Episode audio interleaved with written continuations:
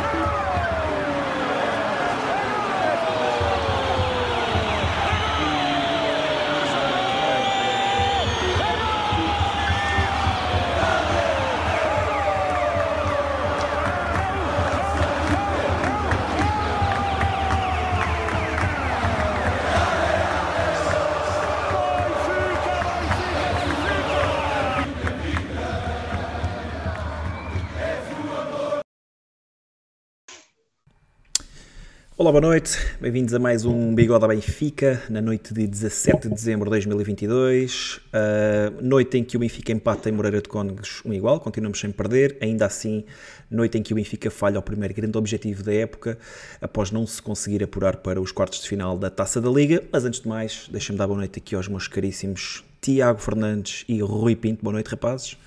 Muito boa noite. Boa noite, Boa Bruno. noite, Boa noite, mais ou Tiago. Boa noite, como quem diz, não é? Boa noite, sim. Algum dia, algum dia teria de acontecer. Ainda não aconteceu, mas este empate sabe a Este derrota, empate sabe, é? Sabe muito a derrota. A derrota. Sim, sim, sim. Mas olha, antes de começarmos, eh, está tudo bem com vocês? Tirando, tirando Benfica e coisa, está-se bem? A aproximar o Natal? Tudo em ordem, tudo em ordem, está aí este Já cheira a Natal. Já cheira a Natal. Muito bem, Está aí. muito bem. Já vi que temos aqui muita malta hoje no chat. É, É claro. bom sinal. O pessoal também já estava com saudades de Benfica. Ficam a saber que o Rui, queria, o Rui queria fazer um programa de bigode no dia 25 de dezembro. para vocês verem, É para tu ver o nível de de doença. Para vir o nível de doença deste homem. É o, comp- é o compromisso, o e compromisso com o bigode. podcast. Marcamos para dia muita gente- 25. 25 ao, ao jantar, depois de jantar, já, já Então não. acabou o Natal, meu. Exato, Exato.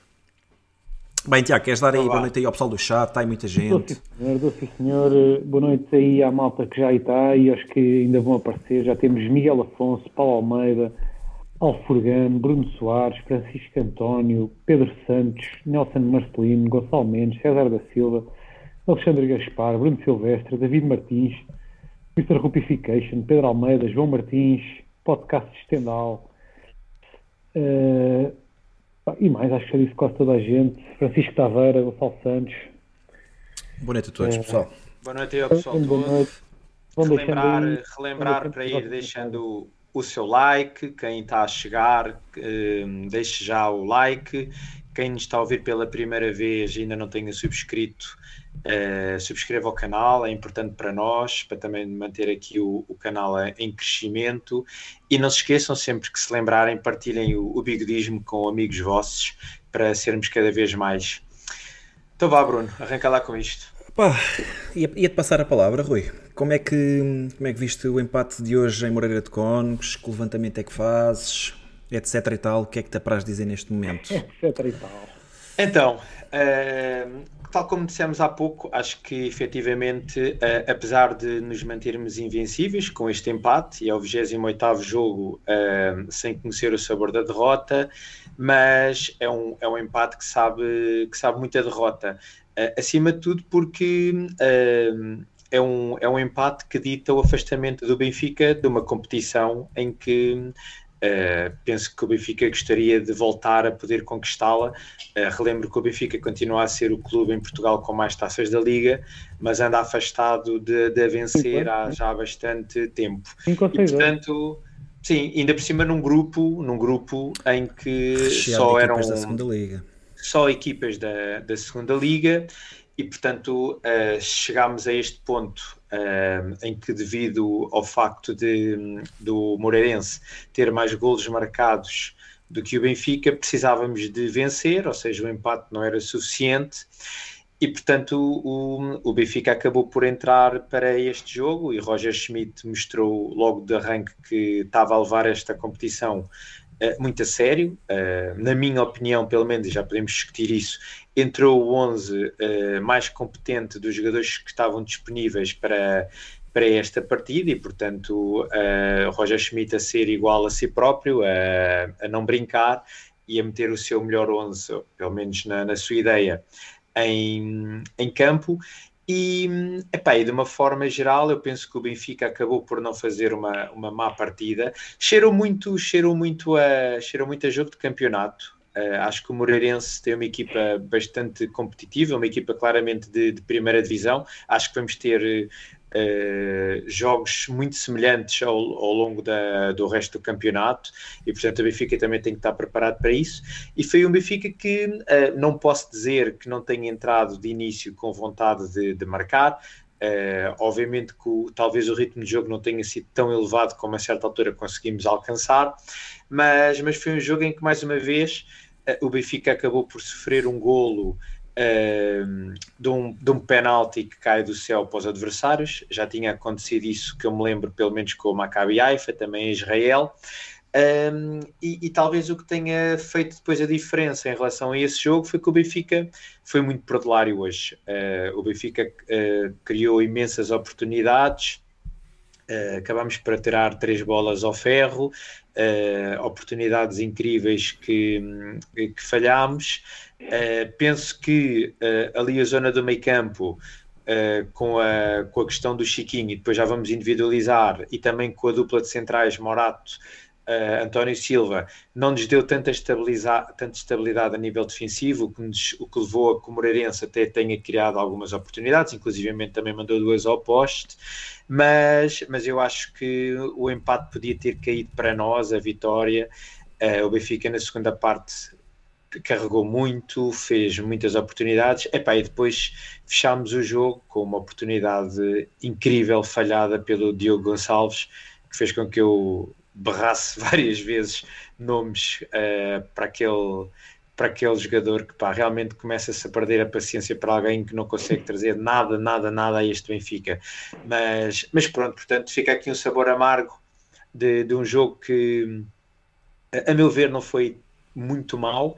Uh, mal foi o resultado, e, mas um sabor amargo por não conseguirmos seguir nesta competição e que eu acho que até vai ser impactante no sentido em que vamos ficar agora 15 dias parados até Braga e, e, este, e este Benfica precisa de, precisa de rotatividade, precisa de competição, os jogadores precisam de jogar e não vai ser bom estar tanto tempo à, à, à espera uh, do próximo jogo e, e portanto uh, não foi um bom, uh, uma boa reentrada do Benfica após esta, esta pausa vá, competitiva, mas, mas como já li alguns, pode ser que seja como com o Caldas, em que também fizemos um mau jogo, em que também empatámos, mas que depois a partir daí arrancámos para um conjunto de resultados brutais e portanto que, que seja como, como esse empate também com o Caldas.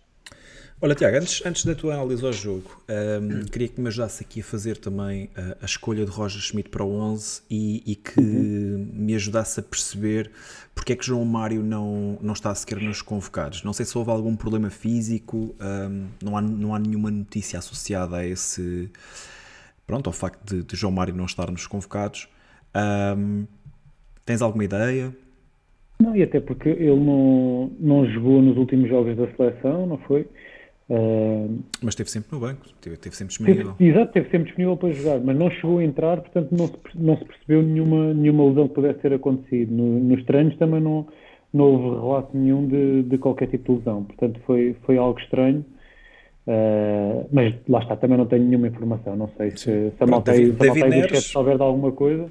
Claro. David Neres sabíamos que tinha saído sabíamos com o Sevilha uh, e, e, poderia não estar disponível. Acabou por, por, por, por se comprovar isso, não é? não estava disponível para, para o jogo. Uh, está aqui, olha, está aqui já o Gonçalo Mendes a dizer um problema físico veio da, da, seleção. da seleção. Obrigado, Gonçalo. Algo estranho porque ele não, não andava, ele fez poucos minutos na seleção, não é? E, e nos últimos dois jogos nem, nem chegou a entrar. Portanto, poderá ter sido alguma coisa durante, durante os treinos, mas não deixa de, de ser estranho. Sim. Mas pronto, com, com, com os jogadores. Mas o, o, o, o Roger Schmidt já, já ontem na conferência de imprensa tinha dado o João Mário como, como não disponível. A sério? Foi? Sim, sim, sim. Não, não tinha percebido isso. Também não. Não tinha percebido isso. E então, e o lançamento do jogo, Tiago? Olha, dentro do, dos jogadores disponíveis, uh, surpreendeu-me a colocação de Austin. Quando vi a equipa, uh, Ok. Uh, Surpreendeu-te tipo, a troca entre os dois, entre Chiquinho e Ostas, é isso? Exato, surpreendeu-me foi o posicionamento, não o 11 em si, mas depois o posicionamento dos jogadores. Uh, pensei que Austin ia, ia jogar ali no meio campo e Chiquinho mais à frente, uh, e achei, achei estranho depois durante o jogo Uh, o posicionamento acabou por ser o Florentino e o Chiquinho a fazerem ali dupla de meio campo como vinha sendo, vinha sendo habitual na taça da Liga e o Austin a jogar no, no corredor direito, mais uma, mais uma posição nova para Frederic Austin, o homem parece que pode já, fazer já correu quase, já correu as posições todas do meio campo. Se lhe falta calçar as é, luvas qualquer dia. Isso, isso foi, foi para mim o mais surpreendente e não sei até que ponto o Benfica foi, foi beneficiado com esta, com esta alteração, não me pareceu que ficássemos a ganhar muito. E acho que tinha, tinha preferido jogar com, com o Frederico ali no meio campo. Uh, mas pronto, foi, foi uh, a opção de Roger Schmidt. Uh, pegando, pegando no jogo, se, se, este jogo, se este empate não, não, não ditasse a eliminação do Benfica num, numa competição, acho que ninguém estaria muito preocupado, porque, na minha opinião, e apesar de já, já, já todas as críticas que li, etc., não parece que o Benfica tenha feito uma exibição assim tão negativa. Acho que o Benfica teve, teve uma exibição uh, eh, QB para ganhar, uh, para ganhar este jogo.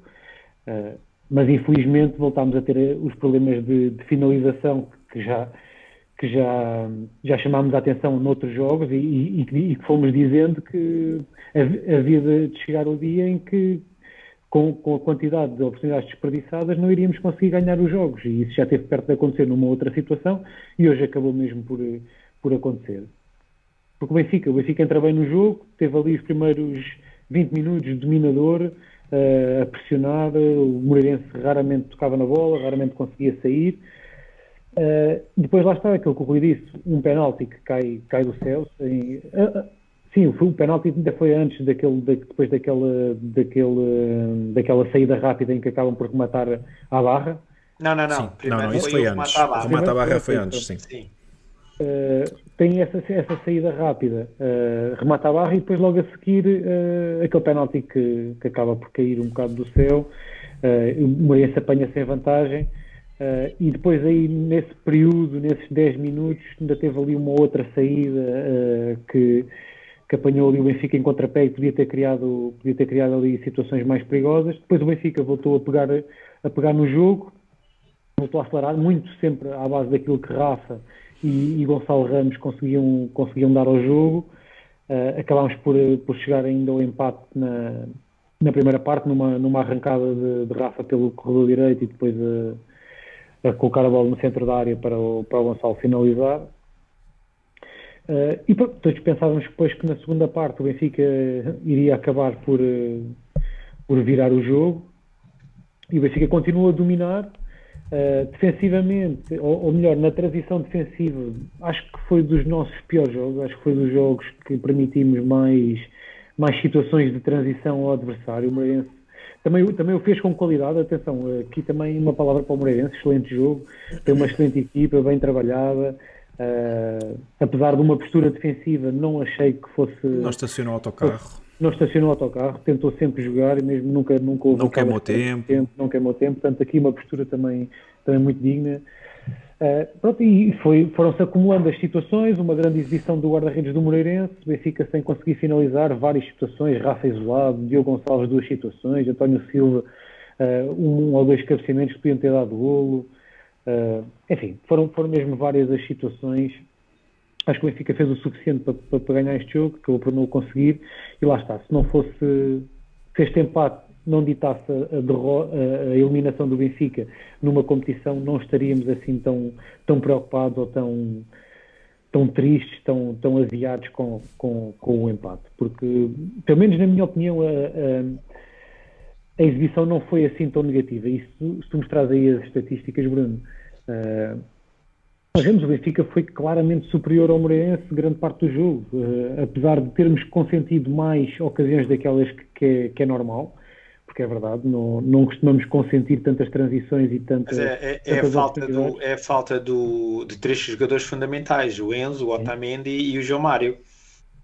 Eu, eu, diria mais que é ali uh, a questão de termos Chiquinho no, sim, sim, sim, no claramente. campo. Uh, permite, permite mais isto. Não é um jogador Disse isso desde no o primeiro jogo dele na Taça da Liga. Sim, sim. E acho que por isso é que, por isso é que eu estava à espera de mais do Frederic no, no meio campo em vez do Chiquinho. Mas pronto, Bruno, avança tu agora. Já falámos muito aí, Rui. Sim, acho que vocês, vocês acabaram por resumir uh, muito bem aquilo também, que também estou a pensar. Uh, começar, começar por dar uma palavra de parabéns ao Moreirense. Uh, primeiro por ter passado e depois porque acho que fez um jogo bastante digno, nunca se escondeu, nunca se, nunca se deixou lá atrás uh, a tentar criar antijogo, nunca perdeu tempo, tentou sempre procurar o gol sempre que era possível. Claro que com, com, com jogadores de qualidade inferior uh, tinha que fazer o jogo que lhe era possível e foi, e foi aquilo que aconteceu. em relação ao jogo propriamente dito, Uh, acho que o Benfica entra bem no jogo, boa circulação de bola, circulação muito rápida, um, dois toques. Um, podíamos ter chegado ao gol cedo, aquele remate fantástico do, do, Gonçalo Ramos ainda fora da área para, para uma grande, para a primeira de, de, de muitas grandes defesas que fez uh, Mateus Pazinato esta noite. Um, lá está, depois se calhar aos 20 minutos já podíamos estar a ganhar um zero, mas lá está, acaba por, por acontecer o tal penalti de, de, Florentino, que se calhar tem uma abordagem um pouco imprudente, não pode, se calhar não pode abordar lança, saltar de braços abertos. Um, Eu acho que ele falta assim para, para, para não meter as mãos nas costas do adversário, naquela de. Epá, pois, quando mas os centrais vão assim, só para mostrar o peito e a bola acaba por saltar, mas sim, é imprudente, lá está. É um bocado Até imprudente. porque hoje em né? dia já se sabe que Exato. qualquer lance que vai à mão Não há é, hipótese. é penalti. Exato. E, e um bocadinho contra a corrente do jogo, ah, o Moreirense faz um zero, o Benfica reage bem, na minha opinião. Tivemos, tivemos boas, boas situações de golo novamente para Zinato a, a negar sempre o golo. Chegámos ao, intervalo, chegámos ao, ao golo ligeiramente antes do intervalo e acho que foi positivo. O Benfica arranca na segunda parte também muito bem. Pronto, e depois a segunda parte houve, houve, muita, houve muita coisa, houve muito futebol, toda esta eliminatória, todo, todo, tudo, tudo aquilo que se passou entre o Benfica não se apurar com nenhuma derrota, com duas vitórias e um empate. Houve muito futebol, houve muito futebol no caso de não conseguirmos vencer hoje o Moreirense. Verdade é que o Moreirense também teve duas bolas no ferro. O Benfica teve duas bolas no ferro e, sei lá, cinco, seis defesas de grande qualidade de- do Pazinato. Em ter- É isso que eu estava a dizer, Bruno. Em termos defensivos e de transição defensiva, foi, foi talvez dos, dos nosso pior piores jogo. Concordo, mas, mas não, lá está não, também. não temos permitido, não temos permitido assim tantas situações É verdade, aos é nossos verdade. adversários. É Lá está, verdade. também faltam, faltam jogadores. Né? Mas lá está, também, também se calhar era aquele jogo em que precisávamos de arriscar mais, precisávamos de vencer o jogo, não é? O Benfica ainda não se tinha encontrado nesta, nesta situação esta época. Se calhar o jogo em Haifa será a exceção à regra, mas o jogo em Haifa, a determinada altura, come- começou-nos a correr de feição, coisa que hoje não, não aconteceu. Marcámos, tivemos melhor na, na finalização. Sim, sim. Foi essa a diferença, Sim. Bruno. E, e vou, aproveitar, vou aproveitar essa palavra, Rui, a finalização, para, para dar continuidade aqui ao meu comentário. Acho que o Benfica hoje não esteve assim tão mal na finalização. Ah, há lances que se podiam ter definido melhor, sem dúvida absolutamente nenhuma. O lance de Rafa ah, é um deles. O lance de Diogo Gonçalves a finalizar o jogo, pá, para mim foi, foi a pior delas todas. Houve também António Silva num canto, praticamente sozinho, cabeceia ao lado, no- na pequena área. Ah, portanto, Fin- a nível de finalização, claro que podíamos ter feito melhor, sem dúvida, mas a verdade é que também tivemos muitas boas bolas de finalização em que houve, pronto, em que um jogador adversário, neste caso o guarda-redes, superiorizou. Ah, porque acho que em condições normais o Benfica teria vencido este jogo de forma bastante tranquila. Uh, mas lá está. Futebol é assim que acontece. Há bocado alguém estava aqui a dizer no chat, estava a comparar com o jogo de Marrocos com, com a Espanha. Uh, pronto, e, e é futebol e é, é, é isto que também nos faz apaixonar Não, por mas este desporto. de Marrocos com a Espanha, a Espanha não criou nem um terço das oportunidades que o Benfica Sim. criou. Certo, mas, mas também teve, mas também teve muito boas oportunidades para marcar. Pá, finalizadores eh, consagrados, Álvaro Morata na, na área a falhar de baliza aberta, etc. Ahm, lá está. É um empate que o Benfica ainda não teve nenhuma derrota em jogos oficiais esta época. É um empate que sabe muito a derrota. ah, isso. muito triste pelo, por aquilo que aconteceu hoje, um objetivo falhado. ah, tinha muita expectativa de ainda poder voltar ao Estádio da Luz este ano, já no próximo dia 22. Caso tivéssemos passado, íamos lá estar todos outra vez. Ahm, só voltamos a jogar daqui a 15 dias. Lá está, fica um sabor muito, muito amargo no- na noite de hoje para, para aquilo que foi o jogo com o Ei Moreira. Sim, a única coisa boa de- desses 15 dias é podermos recuperar eh, Neres e João Mário, que, que estiveram indisponíveis para este jogo. Enzo e Otamendi. Entretanto, chegarão Enzo e Sim, mas, Otamendi. mas, mas isso, isso iria acontecer na mesma, Tiago. Tu ias passar, se passasse hoje, ias jogar com o Aroca em casa, não dava na mesma para recuperar o Neres e o João Mário e chegar o Otamendi e o, e o, e o Enzo. O problema agora é que vamos ficar 15 dias Sim. sem jogar, sem Não, competição. e, e- e por cima Não é? de um resultado e por cima de um É. resultado negativo, não é? Isso é, isso é que é, é sempre mau. Mas pronto. Olha, na Olha, segunda deixa- parte. Deixa-me. Sim. Força, força, Bruno. Não, ia, ia fazer aí o lançamento da- das substituições de Roger. Coment- Ahm, E também comentar aqui o 11, também ainda não falámos assim um pouco do 11 com mais calma. sim, sim. Diz lá, Tiago, o que ias a dizer? Não, eu ia, ia falar um bocado mais à frente já no jogo, portanto, se quiseres falar do 11, Rui Força. Eu, eu, eu entretanto, logo no início de- da minha intervenção, falei, falei de- no 11, naquilo que foi mais surpreendente para mim, portanto, Yeah, também que- também quero dar uma palavra em relação ao 11. Yeah. força, força. Uh, sim, bom, uh, um pouco como eu há bocadinho disse, realmente este, uh, a meu ver, poderia ser o, o, o 11 mais, mais competente para, para entrar em, em campo, face às ausências do João Mário e do Neres lesão e do Enzo e do Otamendi ainda no, no Mundial. Uh, mas concordo bastante com o que o Tiago disse há pouco, que surpreendeu-me ter ver o Orsnes uh, na ala uh, e o Chiquinho ao meio.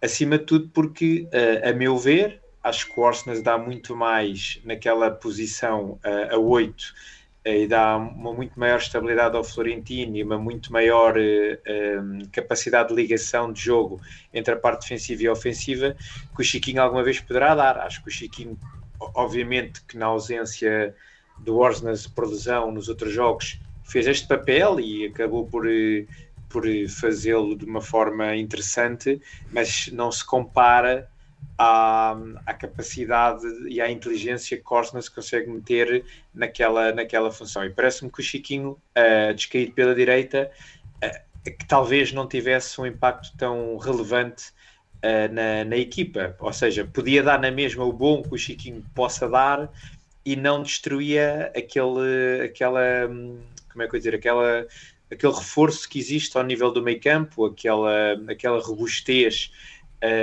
que tem havido ali. Ou seja, acho que hoje o, acho que hoje o Roger Schmidt uh, arriscou mal, mexeu mal aí nessa, nessa decisão, acima de tudo porque mexeu na, na casa das máquinas, né? E, portanto, aquilo ficou mais engripado hoje, não é? Pronto, e, e se nós virmos, nos três jogos da Taça da Liga, em que o Chiquinho jogou a 8, foram talvez dos jogos em que os adversários do Benfica mais conseguiram criar oportunidades de gol. E eu, desde o primeiro jogo, que digo que o Chiquinho Uh, alguns vieram dizer que o Chiquinho até tinha estado bem, uh, verdade, talvez com a bola nos pés, mas defensivamente foi sempre um buraco e foi sempre uh, o Tino sozinho no meio campo, porque o Chiquinho não defende absolutamente nada. Pronto. De resto, nada, nada a dizer em, em, em relação ao, ao 11. Interessante também, já agora, depois passo para ti, Bruno, para também comentares o 11, e já agora podes pegar aqui também nesta, no que eu vou dizer, que hum, o facto de ter sido Morato escolhido para jogar ao lado de António Silva, uh, António Silva diria que não há dúvida, mas uh, tem havido sempre aqui questões à volta dos centrais, não é?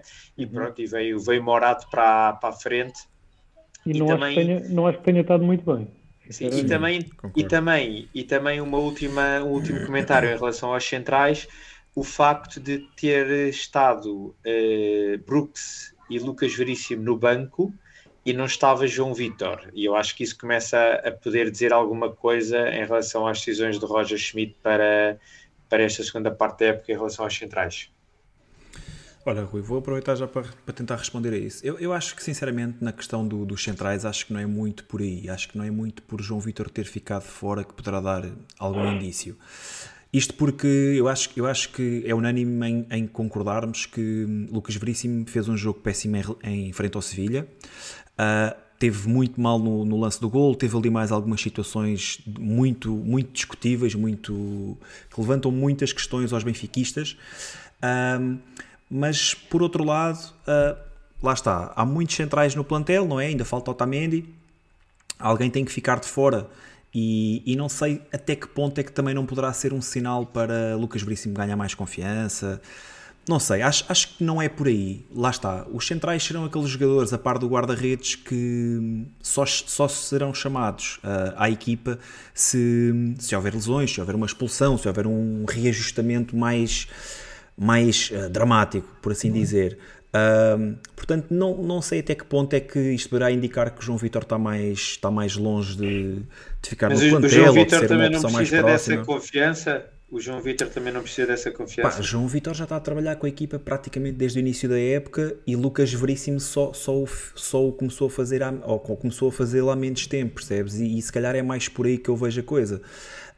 Um, porque lá está, sinceramente, tendo visto aquilo que foi um, o último jogo do Benfica, que foi contra o Sevilha, e todos, mais uma vez, apontámos aqui aquilo que foram as falhas de Lucas Veríssimo, embora João Vitor nos últimos jogos também não tenha dado muita, muita confiança, a verdade é essa.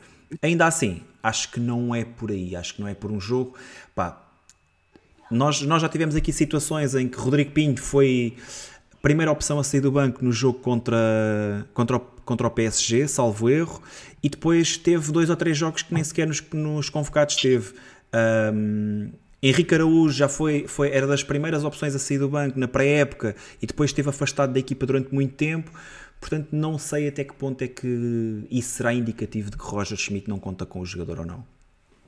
Em relação ao 11 em si, concordo muito ali com o Tiago. O 11 saiu por volta das 5h40, foi mais ou menos a altura em que eu comecei a desenhar o grafismo aqui para o bigode. E eu desenhei o grafismo exatamente com o Chiquinho ali no lugar de, de Oshness, um, a pensar que, que Chiquinho ia jogar mais, mais adiantado e que Oshness iria jogar na sua posição de origem. Uh, Deixou-me algumas dúvidas. Verdade é que não gostei muito nem do jogo de um nem do jogo de outro. Acho até que Oshna se ressentiu quando voltou à sua posição um, original, digamos assim. Quando, quando Chiquinho saiu, Oshna se baixou no terreno e acho que não teve muito feliz. Não sei se lá está, se tem contribuído por, por não ter começado lá o jogo e com o nervosismo do, do desenrolar da partida, se isso foi agravando. Um, a verdade é que pronto, eu não, não teria agido assim, não teria colocado assim o, o 11, mas Roger Schmidt é que treina a equipa, ele saberá melhor o que é que cada um pode oferecer. Uh, mas lá está, não gostei do rendimento, particularmente nem de Chiquinho, nem de, nem de Frederico Osnes, Tiago. Já, sobre o 11 já, já falei, ia, ia avançar aqui para, se calhar, para, para as substituições. Não queres falar dos destaques? Também, mas queria-vos colocar aqui uma, uma, relação, uma questão em relação a, às substituições, porque pá, durante o jogo que estávamos nos 60 minutos, 60 e poucos, e eu estava já a ficar, a ficar impaciente, pá, porque não, não havia mexidas na 70, equipa. acho eu. 70 e, e tal. Eu acho que já é aos 77 para aí, uma Deixa coisa assim. Uh, eu estava a ficar impaciente, pá, então o Roger não mexe na equipa, o Benfica precisa de ganhar e não sei o quê. Mas a verdade é que depois das mexidas, eu acho que o Benfica ficou ainda pior.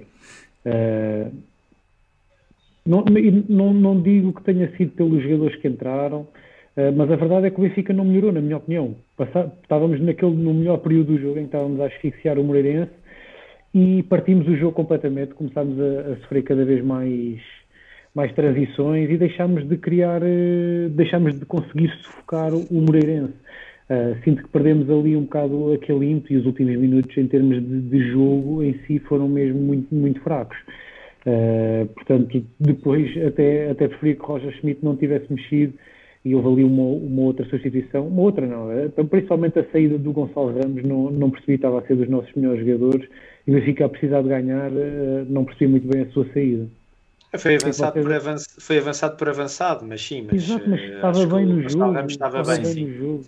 Essa foi a primeira uh, substituição, que, que Tiago. Deixa-me deixa só acrescentar que Petra Musa é a primeira substituição ao substituir Gonçalo Ramos aos 77. Não, não, não, não, não. Saiu Chiquinho, saiu Chiquinho e entrou Musa. E entrou o. O Gonçalo Ramos só, só foi depois. O Gonçalo Ramos já foi mais perto assim. Para entrar no Henrique Araújo. Pá, aqui no, no Mais Futebol aparece uma primeira substituição aos 77. Está certo, está certo. Entrou Chiquinho, é. entrou Musa, saiu Chiquinho. Depois aos okay, 82, okay, okay. 82 entrou o Diogo Gonçalves e Henrique Araújo, saiu o Draxler e o Ramos. Uhum. E depois foi o Gilberto Pelobá.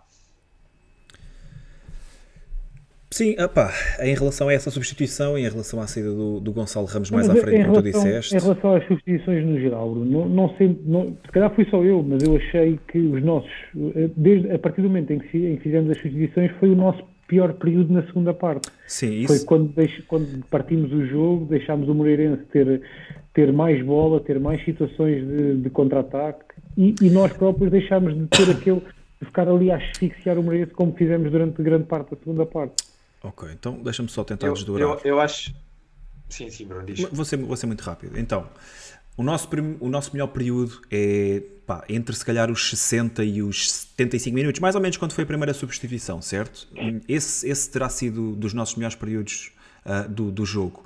Uh, e se calhar uh, Roger Schmidt está à espera que, pronto, que aconteça um gol e se calhar vai retardando as substituições e se calhar é por aí que, que as coisas não acontecem tão, tão depressa. Depois lá está, Tiago, concordo contigo. Acho que quando Roger Schmidt mexe, a equipa não fica, não fica melhor. Uh, embora tivéssemos tido algumas oportunidades, mas a equipa não melhorou a nível de, de fio de jogo. Um, ainda assim, acho que Roger Schmidt uh, mexe tarde, Acho que poderia ter, tê-lo feito mais cedo e custou-me muito ver a saída de Gonçalo Ramos. Eu estava a gostar muito do jogo dele. Um, tirar poder de fogo lá da frente, um, se calhar não era. O Benfica precisava de um jogador da área. Uh, acho que Gonçalo Ramos é melhor finalizador que Peter Musa. Não teria sido a minha, a minha aposta, Rui.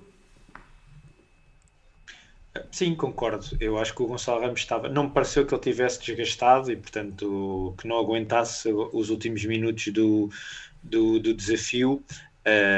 Obviamente que percebo a ideia, não é de refrescar, mas, mas não me parece que tínhamos ganho uh, nada com, com essa substituição. Uh, a meu ver, o, o, que, o que fez com que a equipa ficasse partida, como o Tiago estava a dizer, acima de tudo foi o, o facto do Rafa ter descaído ali para, para a direita, porque com a, com a entrada de dois avançados ficámos sem um, um, jogador que para mim é fundamental, que é o Rafa, na, ali atrás do ponta de lança, que faz uma pressão muito grande uh, ali na, na primeira fase de transição da equipa adversária. E, e eu acho que o Múzio e o Henrique Araújo não foram tão competentes nessa pressão uh, alta. E ali, e ali entre linhas o Moreirense foi como se conseguiu começar a, a, a sair e Sim, depois como o Tiago disse, não é? O Pronto. Draxler já pressiona pouco, imagina cansado já com quase 80 minutos em cima, não é? Sim, sim, mas ah, acho que depois, mesmo com a saída do Draxler e com a entrada do Diogo Gonçalves, acho Não, que mas é que o Draxler já saiu, Daí, já saiu mais, já saiu ainda Saiu aos depois de- 82. Saiu aos 82, sim, sim, sim. Uh, a, a questão aqui foi que ficou ali, um, a, a meu ver, um buraco ali entre os avançados e o Florentino e o Orsnes, que não estava ali ninguém e o Moreirense soube aproveitar isso e a partir do momento em que passavam os dois avançados, epá, tinham ali espaço para conseguir desenvolver os contra-ataques e como o Tiago disse, acho que perdemos muito tempo atrás da bola Uh, porque a partir do momento em que o Moreirense passava do meio campo, obviamente que tinha muito espaço, porque tínhamos a equipa muito, muito subida e uh, arriscámos até poder sofrer um gol no, em contrapé, como foi o caso daquele lance em que a bola Uhum. acabou por ir ao, ao, ao poste. Mas isto por um lado, por outro lado também percebo que Roger Schmidt, a, a, a 10 minutos do fim, a saber que tinha de ganhar, quis arriscar, meter um segundo ponta de lança, pronto. E aí é que acho que, pá, não sei, Uh, lá está, se o, se o Henrique Araújo marcasse um gol, estávamos aqui agora todos contentes, mas acho que o Ramos podia trazer mais ao jogo do que o Henrique Araújo nesta fase já de um bocadinho mais de coração do que, do que cabeça. Uh, porque foi, acho que a partir das substituições, como o Roger Schmidt mexeu tarde, e concordo contigo, Tiago, cheirava a golo ali, não, Tiago não, Bruno, cheirou a golo ali até ali durante desde os 55 aos 75 o Benfica andou muito perto de, de marcar e percebo que Roger Schmidt não quisesse mexer, estava, parecia que estávamos a, quase a conseguir marcar e quando ele depois quis jogar as cartadas todas, epá, depois também já foi um bocadinho mais com o coração do que com a cabeça e a, e a- e a equipa acabou por se desorganizar e portanto também eh, parecer que as, que as substituições também não foram tão, tão efetivas do, que- do, que, do que poderiam ter sido, não é? Sim. Tiago, queres começar eh, a individualizar? Dar aí destaques? individualizar, eh, pela positiva, eh, Grimaldo, mais uma vez também já, já vem sendo um, já vem sendo recorrente esta época, não é? Está, está mesmo em alta rotação. É muitas vezes ele que, que cria os desequilíbrios que o Benfica, que o Benfica precisa. Eh, fez mais uma, uma boa partida. Quem, E quem, Tiago? Desculpa que eu Grimaldo. Grimaldo. E, e muitas das vezes defensivamente hoje, e principalmente porque estava a jogar com Draxler à frente dele e Chiquinho no meio campo, viu-se muitas vezes defensivamente com situações de dois contra um no seu corredor. Eh, eh, Não, não foi nem uma nem duas, foram mesmo algumas, algumas vezes em que não tinha apoio a defender. Eh, Tony Silva, mais uma vez, também, também acho que teve bem, foi, foi ele eh, que foi segurando muitas vezes ali o centro da defesa com várias dobras ao Morato, que hoje não, não, teve, não teve muito bem, eh, e mesmo na construção sempre muito esclarecido, eh, também acho que teve bem o, o, o António Silva. Uh, depois Gonçalo Ramos, acho que fez uma excelente primeira parte e mesmo na segunda parte estava muito bem no jogo, sempre, sempre a, a esticar o jogo, a dar linhas de, a dar linhas de passe, a conseguir tabular com os colegas, a, a fazer movimentos de ruptura, a cair nos corredores, a aparecer em zonas de sinalização. Ele hoje fez, mesmo um bocado de tudo, uh, estava muito bem no jogo. E depois aquele que foi para mim o melhor jogador do Benfica, que foi o Rafa, que foi o jogador que, que mais desequilibrou. Eu acho que só o Rafa sozinho deve ter conquistado para aí uns quatro cartões amarelos. Uh, foi ele, foi ele que, que, tentou levar o Benfica para a frente. Foi pena depois aquilo que nós também já, já lhe apontamos várias vezes, que é no momento da finalização da decisão acaba por faltar ali qualquer coisa e hoje mais uma vez teve uma outra situação, principalmente uma que aparece completamente isolado e, e não consegue não consegue marcar gol ficou esse, esse ponto negativo, mas de resto acho que fez uma, uma excelente partida, uma assistência e várias, várias situações em que, em que ele que consegue queimar as linhas uh, do adversário e, e, criar as situações que o Benfica, que o Benfica precisa. Pela negativa, uh, já falei um bocado de Morato, uh, várias, várias más abordagens, mau timing no, na tentativa de desarme, Uh, mesmo nas costas teve que ser António Silva uma outra vez a dobrar. Uh, acho que ainda não está o Morato que, que, estava antes da lesão, o que também acaba por ser normal. Uh, ainda lhe falta aqui algum ritmo de jogo, mas hoje não, não fez um bom jogo. Chiquinho, já falámos dos problemas defensivos que apresentou. Nada, nada de novo também, não, portanto a expectativa aqui não, não é muito grande. Uh, o Florentino hoje, não, não acho que tenha estado mal, mas o, uma coisa que nunca tinha sentido foi sentir Florentino cansado na segunda parte. Nos últimos 15, 20 minutos, algo que eu ainda não tinha visto esta época, mas pareceu-me que Florentino estava cansado. Uh, achei, achei algo, algo estranho. E pronto, e depois Draxler, a mim já, já, já venho dizendo aqui há algum tempo, acho que não, não vamos poder contar com, com o Draxler que, que nós que nós Já não há volta atrás, Tiago? Já, já cross the line? Já não há volta atrás em relação ao Draxler? Cada vez menos, eu, né? Eu, Tem cada vez menos espaço. Sempre, eu espero sempre que sim, eu espero sempre que sim, porque isso será, será bom para todos nós. Mas a cada jogo que passa, eu, eu sinto que, que, não há evolução, não é? Portanto, não, não vejo como é que poderá de repente as coisas, como é que de repente as coisas poderão mudar para que Draxler seja uma mais-valia neste Benfica, porque até o momento, até o momento ainda não o foi e, e aquilo que mostra em campo não, continua a não corresponder àquilo que eram as nossas expectativas. E tu, Rui? Uh, bom, então, uh, destaques. Uh, hoje vou fazer aqui o mix entre positivo e negativo. Hoje não gostei muito dos nossos laterais. Uh, acho que não tiveram tão uh, competentes na, nas suas ações como nos, vem, nos têm vindo a, a habituar. Uh, uh, até uns furos mais abaixo do que o Grimaldo, mas o Grimaldo, apesar de ter aparecido bastantes, bastantes vezes, não foi tão incisivo, não foi tão efetivo na, na, no último passe, uh, inclusive na, ali na segunda parte houve vários lances em que ele a tentar fintar acabou por se atrapalhar e perder a bola e criar ali algumas contra-ataques perigosos Sim, já, já, no final, foi, no final do jogo, né? Acho já que não foi o Grimaldo, não foi o Grimaldo que já, que, que, que já no, nos habituámos a ver no, no arranque de temporada, Portanto, acho que aqui também o facto dos, dos laterais não terem sido tão um, competentes nas ações, principalmente ofensivas, acho que também pode ter sido aqui um toque importante para não termos conseguido um, sair de, de Moreira de Cónicos com, com uma vitória. Depois, uh, tão bom ver o regresso de António Silva a, ao nosso centro defensivo. Uh, este foi, voltou e não se nota absolutamente nada diferente. É um jogo muito tranquilo, muito competente, como ele já nos tem vindo a habituar. Foi pena não ter, não ter marcado aquele golo em que ele ganhou bem de cabeça num canto, mas que a bola foi ao lado. Uh, tinha, tinha, sido, tinha sido ali o corolar de uma, de uma, uma exibição muito interessante. Morato, como o Tiago disse, acho que uns furos bastante abaixo de António Silva. Valeu-lhe, aliás, o António Silva para muitas vezes ir à sua dobra e, e, e, e minimizar alguns falhanços que Morato teve em, em jogo.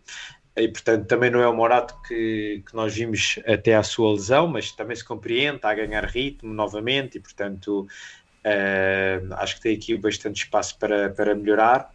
Uh, depois, eu penso que foi uh, aqui a dupla Chiquinho-Florentino Uh, Chiquinho não, lá está, não, não surpreendeu, uh, continua a ter alguns lances interessantes uh, no processo ofensivo, mas defensivamente é uma nulidade e, E e penso gol, que foi, teve lá um bom pontapé. Teve lá um e grande pontapé. penso e foi aqui o, o Paulo Almeida no chat que pôs algo que eu acho bastante interessante, que é o facto do Florentino hoje, ele não estava cansado, ele estava, era esgotado por ter tido que correr tanto por não ter alguém ao lado que o ajude defensivamente e portanto foi um pouquinho relembrar de, de como dizia aqui o Paulo Almeida, Weigl contar apto, não é?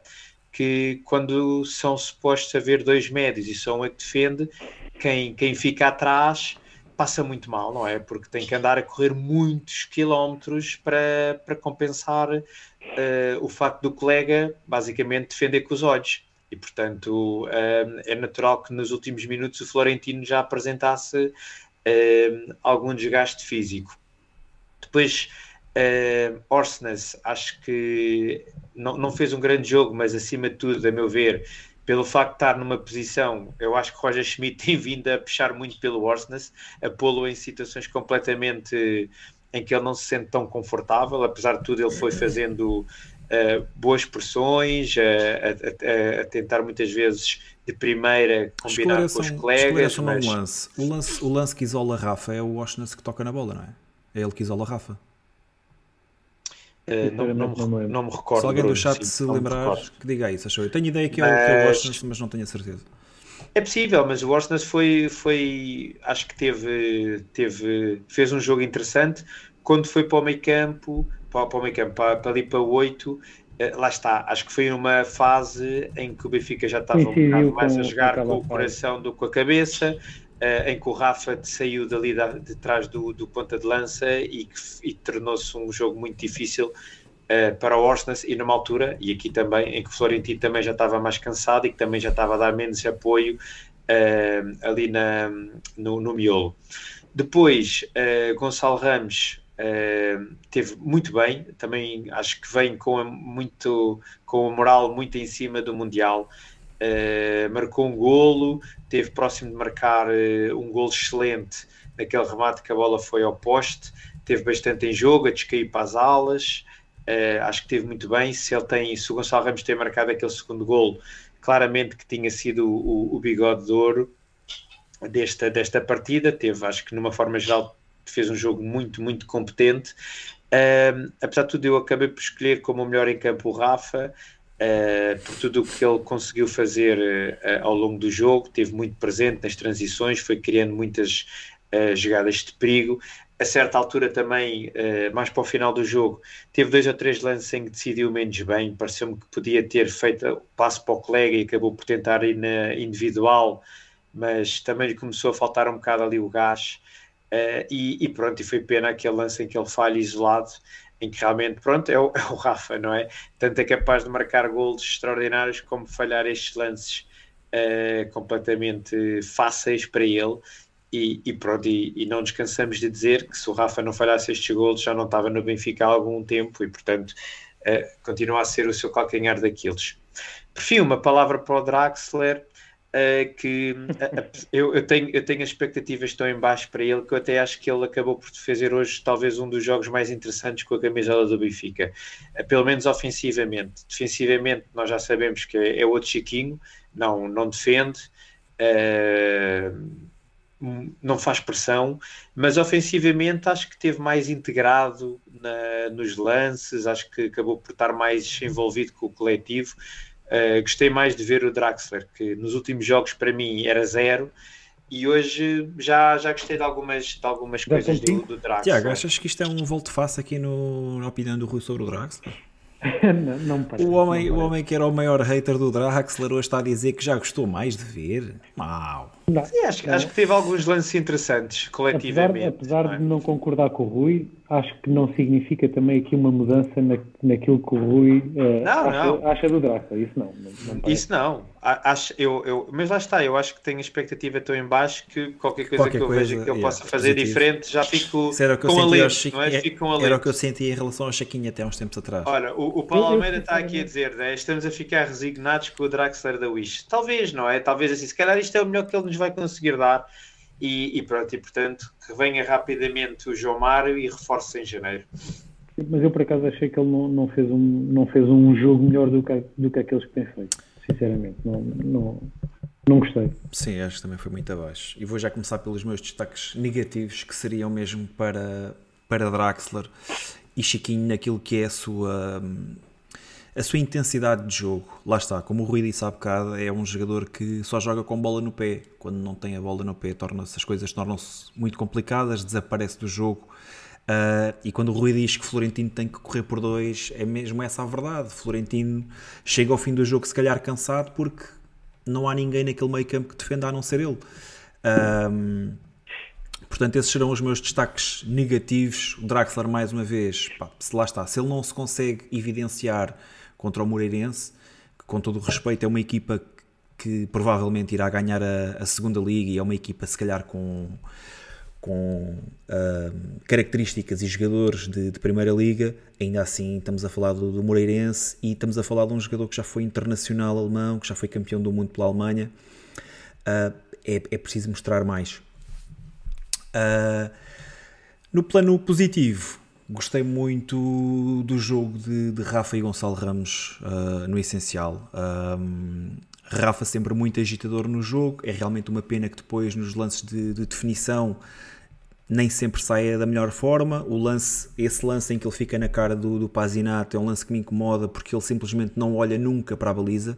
Ele fixa a bola, fixa os olhos na bola e nunca descola os olhos da bola, nunca vê onde é que está o guarda-redes e remata, tenta finalizar. E é claro que sendo assim as coisas tornaram-se mais, mais complicadas. Uh, mas tirando isso, teve no lance do golo, teve em diversos lances de, de perigo do Benfica, agitou sempre muito, conduziu sempre muito bem. Depois na definição é que, é que as coisas uh, nem, sempre correm melhor ao Rafa, mas, mas pronto, acho que já todos sabemos do que é que Rafa é capaz e este, este, tipo de irregularidade também é aquilo que vai, que vai marcando a carreira de Rafa no Benfica. O meu jogador favorito acabou mesmo por ser Gonçalo Ramos. Um, acho que todas as ações que teve hoje no jogo foram, foram positivas, ou a grande parte das ações que teve hoje no jogo foram positivas. Começa com aquele remate em arco para uma grande defesa do Pazinato. Tem o lance do golo, tem um lance em cabra à esquerda muito bem, acho que é no Draxler. O Draxler depois acaba por uh, remate, remate cruzamento ali cruzado, a bola sai ao lado. Uh, teve ainda aquele lance a imitar hoje o Orsic uh, com a bola no poste não, não fiquei muito feliz por, por vê-lo a ser substituído. Acho que estava a ser uh, dos melhores em campo e que podia dar ao jogo, podia dar, podia dar mais qualidade ao jogo. Um, dar aqui também um destaque nas substituições ao Diogo Gonçalves. Um, um, destaque negativo porque lá está, quando, quando se tem uma oportunidade daquelas que Diogo Gonçalves tem no último minuto e nem, se, Duas nem sequer. Sim, tem duas oportunidades. A primeira ainda consegue enquadrar a bola com a baliza e obriga mais uma vez Pazinata a uma grande defesa. Mas a, a segunda bola, o homem completamente isolado, a 2 metros da baliza, não conseguir enquadrar aquela bola no, na baliza é não é digno do Benfica. Acho que tem que se fazer melhor, ou, ou isto a acontecer, pá, que aconteça alguém com créditos firmados e com, e com muito mais crédito para poder falhar oportunidades destas, não é o caso de, de Diogo Gonçalves. E são estes os meus destaques. Vou terminar uh, só aqui Tiago, a votação. Tiago, já falaste, já falaste dos suplentes? Falei, falei, falei. Quer dizer, falei. Não, não, não, não disse muito sobre os suplentes. Não Uh, uh, o que disse foi exatamente isso, é que Benfica ficou pior com, com as substituições no, no, geral. Portanto, acho que ninguém acrescentou, ninguém acrescentou nada. Musa nada, Henrique Araújo também pouco, uh, Diogo Gonçalves, além das duas oportunidades espalhadas e mais um ou outro cruzamento demasiado largo, também não, não acrescentou muito e o Gilberto também já, já, foi, já foi tarde, não, não, não, não acho que tenha, tenha sido um acréscimo de, de qualidade. Sim, também só, só dizer que os minutos que os dois avançados tiveram em campo, Musa e Henrique Araújo, acabaram por nunca ter uma oportunidade para poder fazer o que quer que fosse, não houve um lance criado para eles poderem uh, finalizar, o que também demonstra que foram os últimos minutos uh, maus do Benfica, muito desorganizados e, e, e, sem, sem grande clarividência para criar oportunidades para, poder, para podermos marcar. E, epá, e um, um, um, uma nota muito negativa para Diogo Gonçalves, porque falhou dois lances inacreditáveis. Uh, como disseram na Sport TV, falhou um penalti com a bola em andamento. Uh, a bola mesmo ali na zona de penalti ele consegue atirar mesmo a direita ao guarda-redes. O guarda-redes foi uma defesa espalhafatosa sim, mas foi a direita, ele só teve que levantar os braços, não, não foi nada de extraordinário. E, uh, e depois a segunda, com tudo para fazer gol de cabeça, consegue atirar ao lado. Mas, mas apesar de tudo, talvez a primeira ainda tenha sido mais escandalosa do que a segunda, porque a primeira era só meter para onde ele quisesse e conseguiu tirar mesmo ao meio da baliza. Mas é que a, mas é que a É. primeira, se não houvesse guarda-redes, era golo. E a segunda, podia não estar ninguém Certo, em campo que nunca ok. era golo, certo? Está bem, certo, certo, certo, certo. Mas pronto, ok, mas a segunda é o lance de cabeça, epá, mas é, é incrível, é incrível, porque num, num jogo em que o Benfica estava a fazer tudo para marcar, com um lance daqueles que podia dar uma vitória importante, como é que, é como tu dizes, Bruno, nem a baliza foi, podia ter atirado à direita ao guarda-redes, mas nem a baliza conseguiu atirar. Completamente sozinho dentro da área. Epá, é que irritou-me tanto o lance porque eu já estava a festejar. A bola vinha no ar e nós todos estávamos a ver ele sozinho para cabecear, não é? E como é que ele consegue nem atirar à baliza, meu? Mas pronto, portanto, pá, espero mesmo que Diogo Gonçalves seja um caso resolvido em, já em janeiro.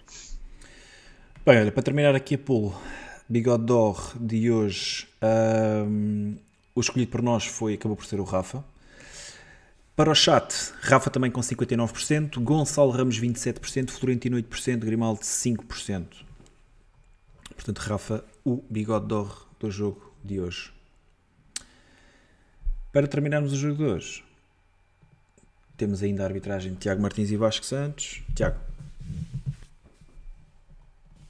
Eh, acho que foi uma boa arbitragem no geral. Não, também não houve assim grandes dificuldades. O lance do penalti, sabemos que aos dias de hoje é penalti sempre. Eh, de resto, acho que não houve assim mais nenhum lance complicado. Não, não me lembro de nenhuma situação. Acho que acho que fez uma boa arbitragem. O jogo também foi, foi relativamente fácil. As equipas preocuparam-se mais em jogar, em jogar futebol. Não, não houve assim nenhuma situação. Diria uma arbitragem positiva. e tu, Rui? Sim, também acho que teve uma, uma, uma arbit- um- foi uma, uma arbitragem competente. Não me recordo assim de nenhum lance que ele tenha ajuizado mal. Eh, o penalti foi demasiado claro, não é? O Florentino foi tipo Jesus Cristo, braços bem abertos, portanto não, nem sequer há, há, há dúvidas em relação a esse, a esse lance. Eh, acho que acabou por mostrar os amarelos nas alturas certas, eh, as entradas mais mais rudes, ele amarelou sempre os jogadores, quer do Moreirense, quer do Benfica, e portanto, não, muito honestamente, não me recordo de, de nenhum lance em que pudesse ter criado aqui alguma dúvida. Acho que teve, teve bem. Sim, nada a dizer.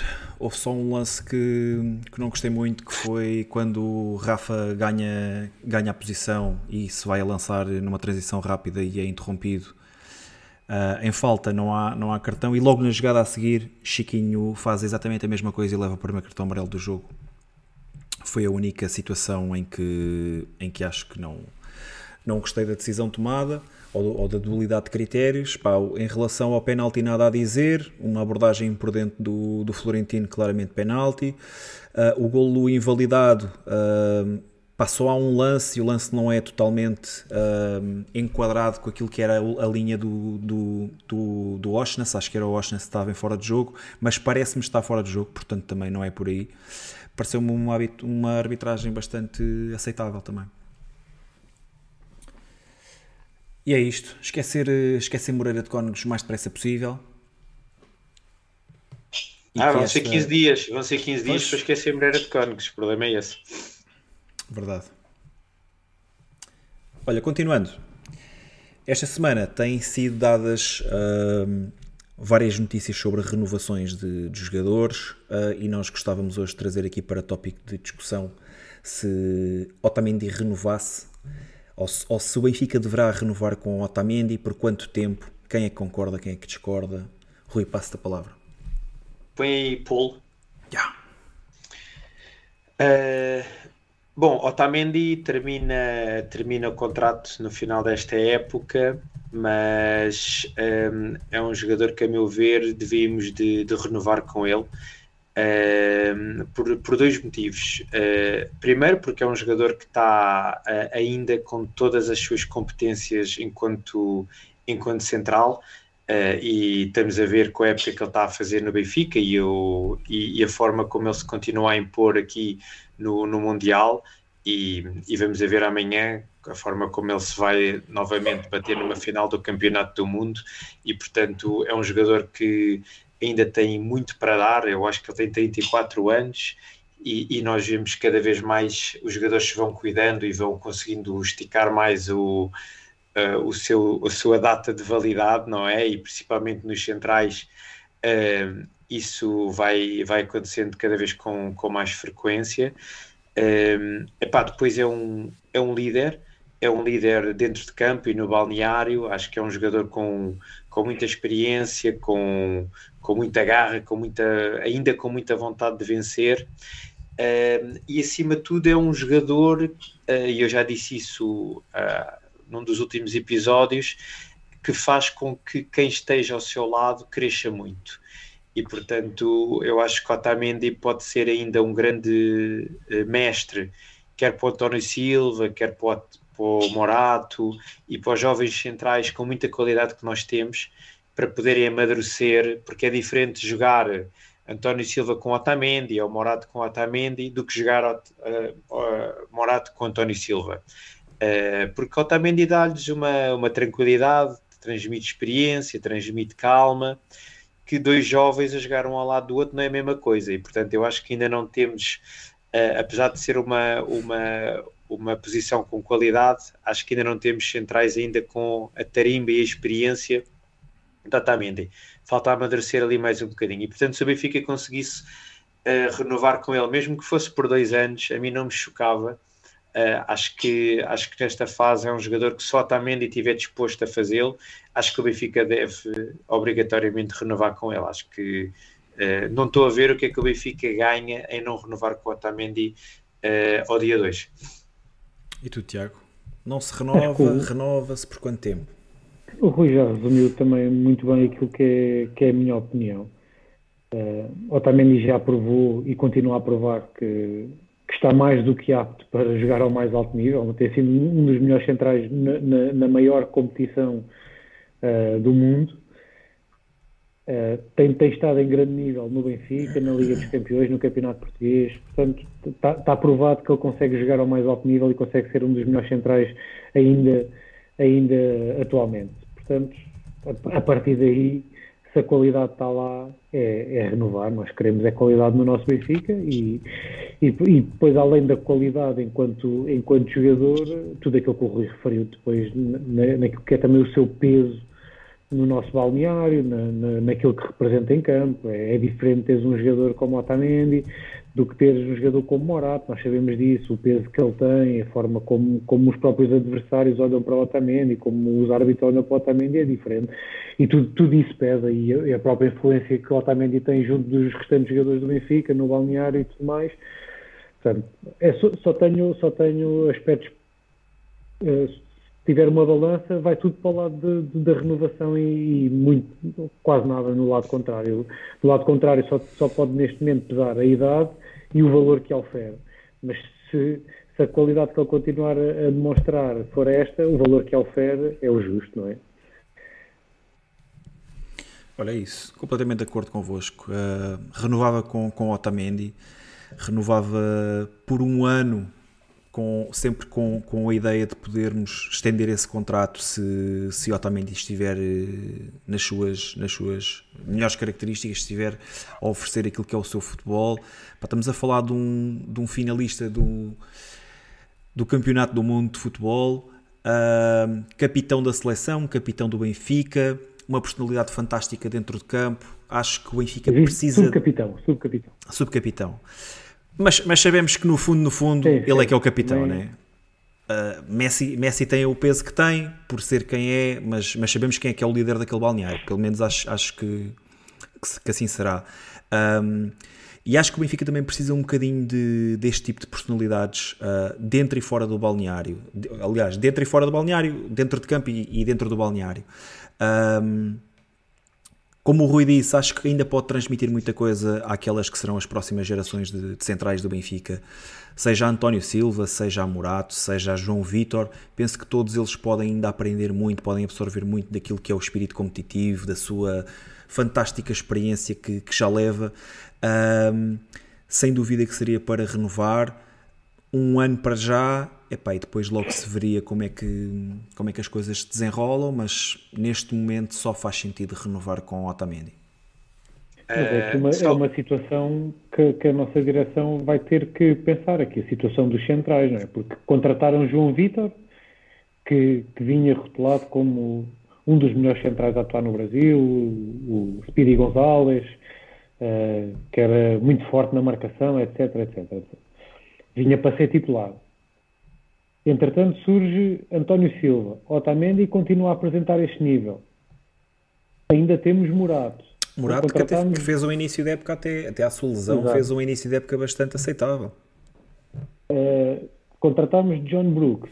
Ainda temos a situação de Lucas Veríssimo. Portanto, a, a, nossa direção vai ter que pensar muito bem aqui nesta questão dos centrais, porque acredito que António Silva, não, não, acredito que não estivessem a contar com este aparecimento de António Silva, uh, e agora tem aqui um bocado uma situação que é, é difícil de gerir. Não sei, não sei bem como é que, que, é que eles estão a pensar fazer. Vamos ver. Uh, olha, dois, dois comentários em relação ao que vocês disseram. Uh, começar por ti, Tiago. Acho que esta questão do João Vitor, eu, a meu ver, não foi muito bem uh, gerida por parte do, do Benfica, porque o Benfica, se, a gente se lembrar, no, no arranque da temporada, tinha dois centrais jovens em que havia grandes expectativas em relação a eles, António Silva e, e Tomás Araújo, que até estava, até em teoria, partia à frente de António Silva, porque já tinha jogos de B, o António Silva ainda nem tinha feito um único jogo pela equipa B, e portanto era uma, uma, uma expectativa criada por ter vencido a Youth League, não é? Ah, mas eram dois centrais em que havia um potencial enorme pela frente e, e portanto é, é destas contratações João Vitor que eu não entendo porque é que o Benfica faz. Porque mas, vinha, mas concordas Vamos... que vinha para titular? Sim, Concordas que era essa a ideia? Para, para, titular, ou pelo menos para trazer qualidade, sem dúvida, concordo contigo. Até porque na altura mas, mas tínhamos... Tiago, faz, essa, faz essa pergunta... Espera, tinha... oh, Bruno, deixa-me só dizer aqui, tínhamos Otamendi e depois estava o Morato, não é? E havia o Lucas Veríssimo lesionado e, portanto, não contava, entre aspas, não é? Já sabíamos que ia demorar pelo menos até janeiro e, e, e foi o que aconteceu. E depois tinhas os dois miúdos. Eu acho que aqui é que o Benfica não quis arriscar entrar só com uh, Otamendi, o, o, o, Morato e os dois miúdos, não é? E quis trazer mais alguém. E acho que aí é que o Benfica pode ter uh, não confiado na, na qualidade que tinha em casa. E eu acho que aí é que eu penso cada vez mais o Benfica em, em algumas situações tem que, pá, para terceiro, quarto central, não é? Tem que os miúdos do Seixal têm que, têm que ser eles a, a prioridade, porque senão um, calha-nos agora isto, que é, temos em mão um, um João Vitor que custou 8 milhões ou 9 milhões, já não me recordo bem ao certo, e, e agora um António Silva que está uh, a explodir, e agora o que é que se faz com isto? Com o que tu estás a dizer, não é? Agora é um problema. Eu já não ponho aqui o Brooks em cima da mesa, porque foi uma situação da última da hora, um acumular de lesões, não é? Rui, mas, mas exatamente por isso que estás a dizer, é que eu acho que a de Brooks ainda é mais precipitada que a do João Vitor.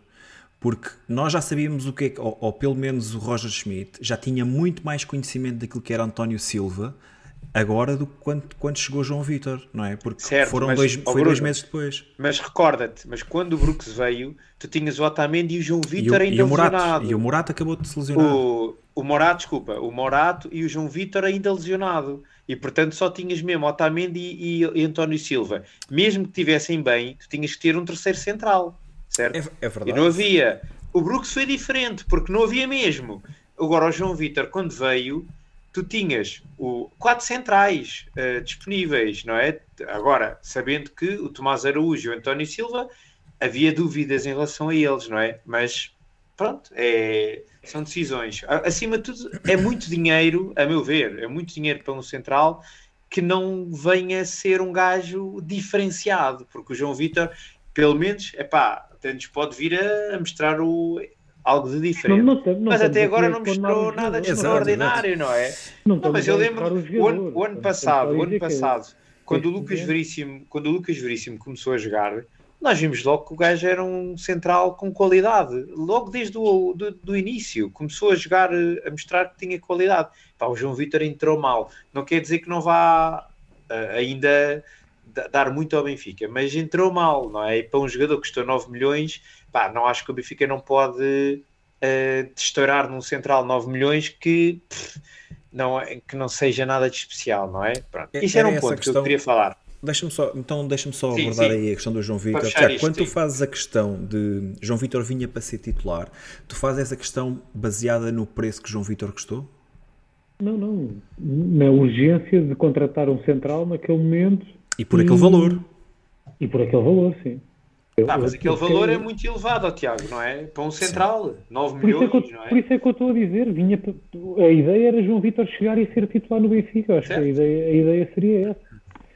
E todo aquele mediatismo que se montou à volta da contratação, etc., tudo indicava que pá, era um jogador que era uma exigência de, de Roger Schmidt e que Sim, que titular. aliás, uh, Rui Costa, quando faz o, o relatório de janela de transferência, janela de mercado, como lhe quiserem chamar, ele diz que mostraram quatro centrais a, a Roger Schmidt e assim que ele viu, Roger- viu o João Vitor disse, é este que eu quero. Ah, portanto, ainda mais ajuda nessa, nessa tese. Mas pronto, mas sim, mas há aqui um problema agora de- para resolver. Um problema porque tens vários centrais competentes e agora qual é que se vai escolher? Ahm, porque alguém vai ter que sair, não é? Pronto. Ah, a outra coisa era Ias só o que o no Bruno ponto, tinha sim. dito. Sim, sim, do Bruno, que é.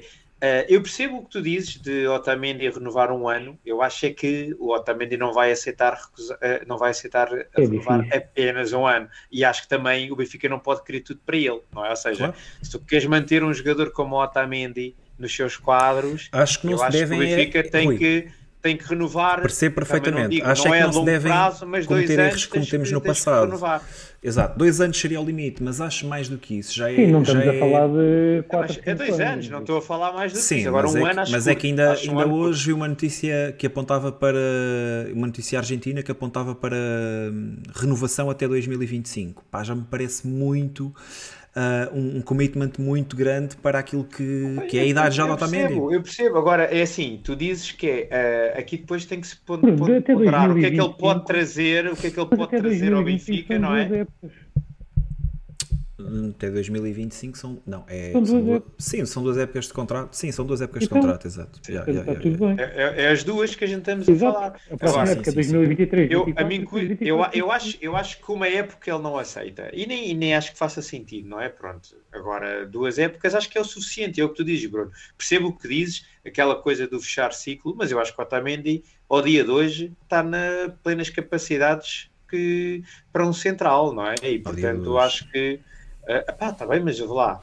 Ah, a gente tem, não, o que é que a gente pode? Não sabemos o futuro, não é? E portanto, a não ser que eu tenha uma lesão grave, eu acho que ele a dois anos tem todas as possibilidades de fazer duas grandes épocas no Benfica. Bem, em relação ao Otamendi, vamos ver o que é que o chat diz. A questão que eu coloquei era se Otamendi deveria renovar.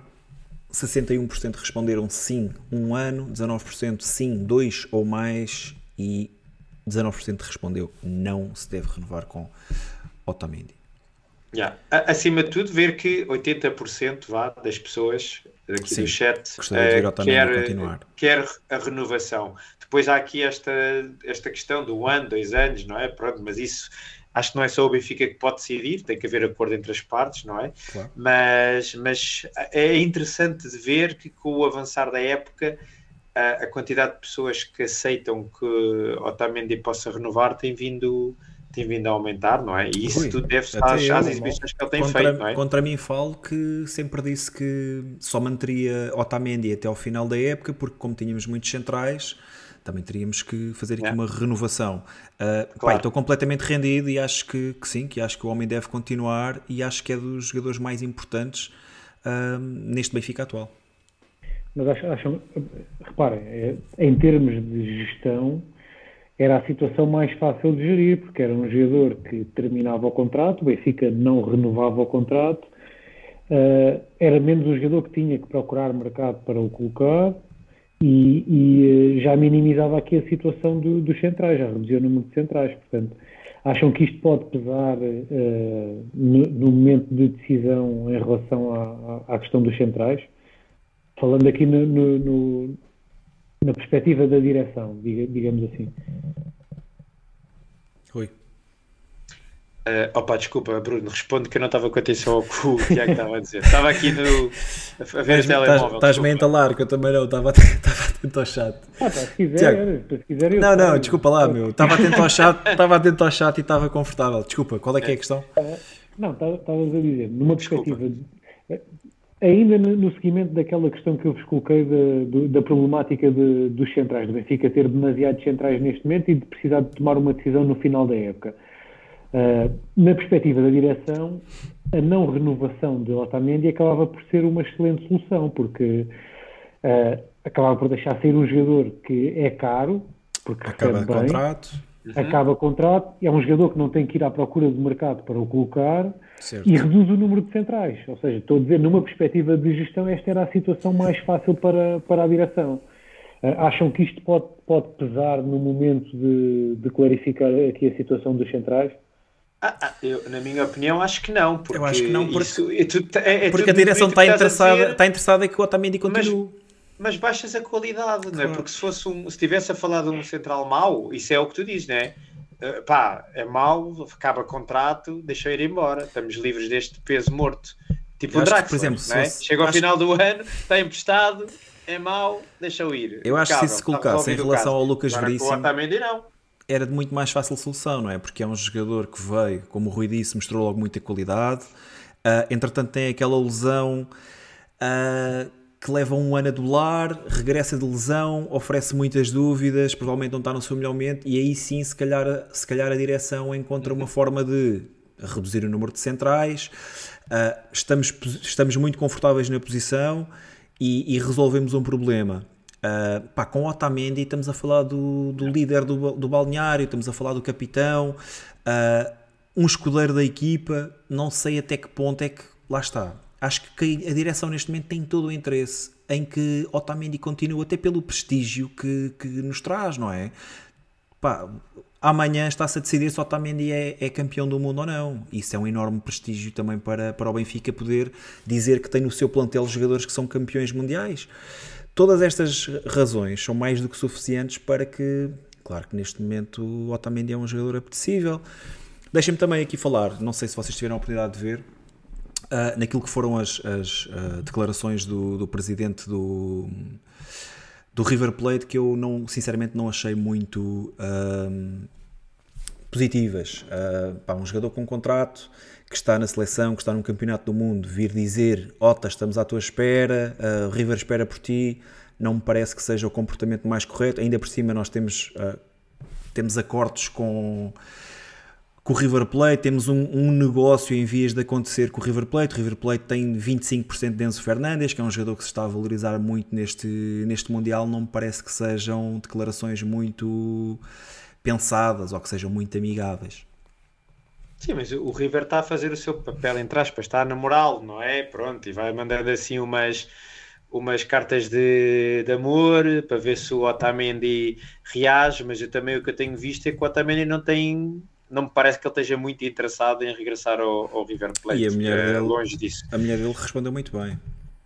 É assim, há, há, um central que vai ficar resolvido. O Brooks só tem um ano de contrato, vai acabar o, o contrato e acho que vai ficar livre no, no final do ano.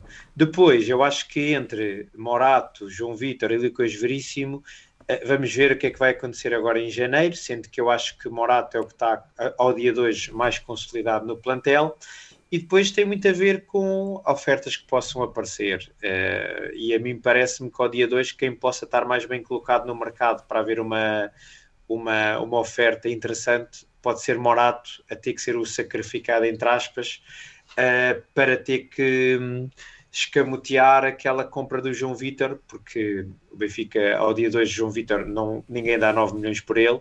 E, Achas que vai portanto, ser fiasco? ou vende- Não, não, não. Ao dia 2, estou a dizer, ou vende abaixo, porque ao dia 2 não mostrou para valer 9 milhões, e portanto, ou Sim, mas vende abaixo, sentido. ou vai ter que esperar que ele, Não faz que ele renda mais. vender o João Vitor agora, quando ainda nem. Claro, pois por isso é que eu estou a dizer, Morato pode vir a ser o sacrificado por causa disso. Porque há, há a esperança Lucas Veríssimo, não é? Que se, que se tiver que se recuperar é de longe o melhor dos três. E o João Vitor, como tu disseste, ainda não mostrou nada, ainda é cedo, não pode ser vendido. E portanto, talvez o sacrificado acabe por ser o Morato, que pronto, se calhar rapidamente tem ali uma oferta de 15, 20 milhões, não sei, e que o Benfica tenta ir rentabilizar esse, esse valor. Bem, estamos falados em relação ao tema Otamendi. E centrais, Otamendi e centrais. E que amanhã, e que amanhã a gente o veja com o caneco na mão. Gostava, gostava, Já. por acaso. Olha, continuando na senda das renovações, fala-se também da renovação de Odisseias Vlaco Dimos, que é, um, que é um jogador, se calhar, que divide muito mais a opinião benfiquista. Tiago, tu renovavas com este? Até 2027 é o que se fala, não é? Que há acordo já verbal, falta oficializar. Uh, se eu renovava com Odisseias, eu renovava. Uh, já, já, já tenho dito aqui, sempre fui um defensor de Odisseias, reconhecendo uh, aquilo que também são as suas limitações. Sempre fui um defensor de Odisseias e, disse que, e sempre, sempre achei que era muito injustiçado por aquilo que era o passado recente dos guarda-redes no, guarda-redes no Benfica. O Benfica teve a sorte de, num curto espaço de tempo, ter três dos melhores guarda-redes do mundo. Uma coisa que se calhar não, não vai voltar a acontecer, temos que estar conscientes disso, se calhar isso não vai voltar a acontecer tão, tão cedo. O Benfica teve uh, Júlio César, Ederson e Oblak. Não, é- não, se pensarmos, isto parece, parece um, é, um, é um conto de fadas em, em termos de guarda-redes, é? E, e depois disso passarmos para o Odisseias, eu compreendo que é um downgrade. Todos, todos aceitamos isso. Ainda assim, acho que o Odisseias é um guarda-redes bastante competente. Tenho visto durante este ano uh, uh, corrigir algumas das suas limitações, ou seja, tenho visto evolução, mais evolução este ano do que se calhar durante o resto dos anos em que teve no Benfica. Uh, isso também, também parece que é, que é trabalho desta, desta equipa técnica. Uh, e fico sempre pé atrás quando, quando se diz ah não, isto a gente vai ao mercado e traz um muito melhor. Isso também já aconteceu no passado, dizíamos o mesmo em relação aqui e eu não, não, não me esqueço do que aconteceu depois disso. Uh, fomos buscar o Roberto e foi o descalabro que todos, Tiago, e deixa-me dizer, a minha modesta opinião, Odisseias é superior aqui. E Odisseias é superior aqui, sim, também, também concordo com, contigo. Uh, portanto, eu, eu, eu prefiro jogar pelo seguro. Eu, para mim, renovava com Odisseias, se calhar até 2027 parece-me se calhar demasiado, eu diria 2026 uh, seria mais, mais indicado. Bruno, avança tu. É pá, sim, a minha, a, minha, a minha opinião é muito parecida com a do Tiago. Eu acho que, eu acho que Odisseias, ahm, reconhecendo também as suas limitações, é uma mais-valia no Benfica, até porque tem melhorado muito este ano aquilo que eram as suas, as suas fragilidades. Ahm, e, a, e a minha questão também é muito parecida com a do Tiago, que é, se nós vendermos Odisseias Vlaco Dimos, qual é, qual é que é o guarda-redes que nós iremos contratar por um valor aceitável para aquilo que são os cofres do da Luz, que nos poderá dar ah, o rendimento esportivo que Odisseias dá? É porque Odisseias Vlaco Dimos oferece muitas garantias na baliza do Benfica. Ahm, não é o melhor jogador a jogar com os pés, não é o melhor jogador, não é o melhor guarda-redes a controlar a profundidade. Todos, todos nós conseguimos reconhecer isso. Mas lá está. Quando nós tivemos Oblak, Ederson, Júlio César na última década, torna-se complicado pensar que quais é que serão os outros guarda-redes a que nós poderemos ter acesso, não é? E que não estejam em casa, no caso de Samuel Soares, Leo Cocu, André Gomes, ah, que podem a curto prazo dar o rendimento que dá Odisseias Lacodimos. E é fácil nós falarmos aqui de montes, montes de nomes, ah, todos jogamos FM, todos sabemos reconhecer eh, que o guarda-redes de Marrocos, guarda-redes do Sevilha, é um excelente guarda-redes, mas esses guarda-redes também já têm muitos interessados Sim, neles. já está, e já está no Sevilha, não, não, que- é difícil trazer um guarda-redes de Eu, eu falei, eu falei neste exemplo, foi neste exemplo, porque pronto, é, foi aquele jogador que se calhar eh, se evidenciou mais neste Mundial, ou um dos mais, né? o guarda-redes holandês também, o Noper, também é um excelente guarda-redes. Ah, e poderíamos estar aqui a falar de, de inúmeros guarda-redes. também teve bem. Sim, o- o- eu já tinha falado aqui, inclusive, é do Livakovic. Ahm, excelentes guarda-redes, mas lá está, isto não é FM, nós não podemos pensar que, ok, vendemos este por X milhões e vamos buscar o outro por Y milhões. As coisas não funcionam bem desta maneira, como o Tiago disse. Eu lembro-me muito bem de que nós queríamos ir buscar um, um guarda-redes superior aqui e veio Roberto. E nós sabemos aquilo que, que Roberto não deu ao Benfica. Aí aquilo que custou, na altura foram 8 milhões, guarda-redes mais caro da história do clube. Uh, infelizmente as coisas não lhe correram nada bem nem a ele, nem a ele enquanto guarda-redes do Benfica. Uh, portanto, eu acho que Odisseias Vlacodimos é um, um guarda-redes muito competente entre postes, tem melhorado bastante naquilo que, é o, naquilo que são as suas uh, debilidades e eu acho que este sinal de, de renovação poderá ser Roger Schmidt dizer uh, à direção: Eu estou extremamente contente com este guarda-redes, eu quero manter este guarda-redes. Um, é para avançar, é para manter. Pá, e se puder ser assim, se nós pudermos reter aqueles que são jogadores que, que são mais valias para a equipa, por mim ficava muito contente com a renovação de, de Odisseias. Sim, também acho que é uma boa notícia para o Benfica a renovação de, de Odisseias. O Odisseias ao dia 2 tem 28 anos e, portanto, está uh, no auge da maturidade para um guarda-redes. Uh, um guarda-redes é diferente de, de jogadores de campo. A gente sabe que a maturidade uh, chega sempre um pouco mais tarde e, e, portanto o, o Odisseias começa um, a chegar ao, ao auge do seu potencial. E, e, e, ele este ano, já o ano passado uh, acho que tinha estado bem uh, e acho que todos concordamos que ele uh, enquanto guarda-redes entre os postes é um guarda-redes super competente. Tem algumas fragilidades obviamente, mas acho que se viesse outros guarda-redes que se fala nós mais cedo ou mais tarde íamos perceber que eles também as, as teriam e portanto acho que ao dia de hoje o, o Odisseias é um jogador que nos dá garantias enquanto, enquanto guarda-redes. Uh, desde sempre disse, acho que não é pelo Odisseias que nós uh, não ganhamos títulos. Uh, e portanto, e nós vemos que este ano, com uma boa defesa à frente, com muito menos oportunidades, o Odisseias também está a sofrer muito menos gols e portanto também é prova que não é por ele que o Benfica sofria, sofria gols. Uh, depois tem outra coisa que é o Benfica ao renovar, o, o Odisseias tem contrato até 24 e portanto, se não renova agora, uh, entramos outra vez no mesmo filme com o Grimaldo, que é o último ano de contrato. E portanto começa a ser difícil o jogador depois renovar, e portanto o Benfica ou avança agora ou, ou vai ficar em, em, em maus lençóis. E, e, renovando o Odisseias, uh, como vimos na última janela de mercado, só não foi para o Ajax porque lá a administração, lá não sei bem como é que é aquele órgão que eles têm que valida as transferências, uh, recusou que ela acontecesse. Porque o Odisseias acaba por ser um jogador, um, um guarda-redes que até tem mercado e, portanto, uh, acho que se o Benfica o quiser, acho que com alguma facilidade consegue vender o Odisseias. E, e, é melhor ter esse, esse controle da situação em que vender quando quiser do que estar a deixar o contrato ir se expirando e depois uh, não arranjar ninguém e querer e depois já não conseguir.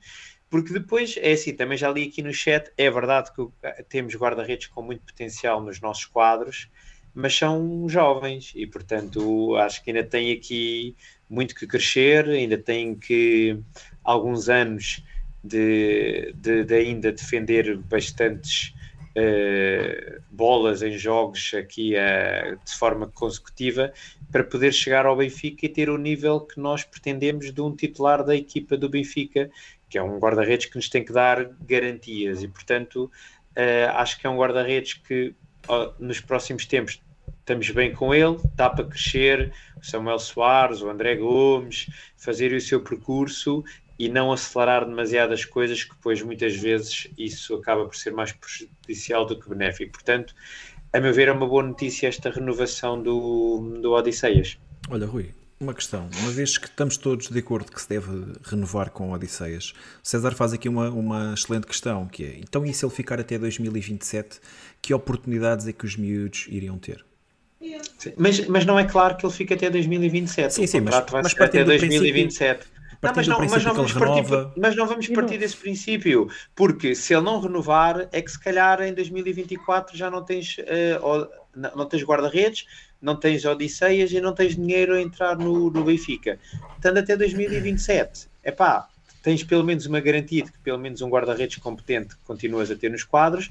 E se virmos que há necessidade, também o Odisseias, eu continuo a achar que o Odisseias tem mercado na Europa com alguma facilidade e, portanto, é, é uma questão de se ir gerindo isso. Certo, acho que a Não parece, é não, mais. não, é pa- mais- não, pare- não, não parece que isso seja o. Como é que eu dizer? Isso é o mesmo que estávamos a falar há bocado do Otamendi. Então, para isso, vamos vender tudo o que seja jogadores experientes, porque estamos a, a- a tapar quem, quem vem aí.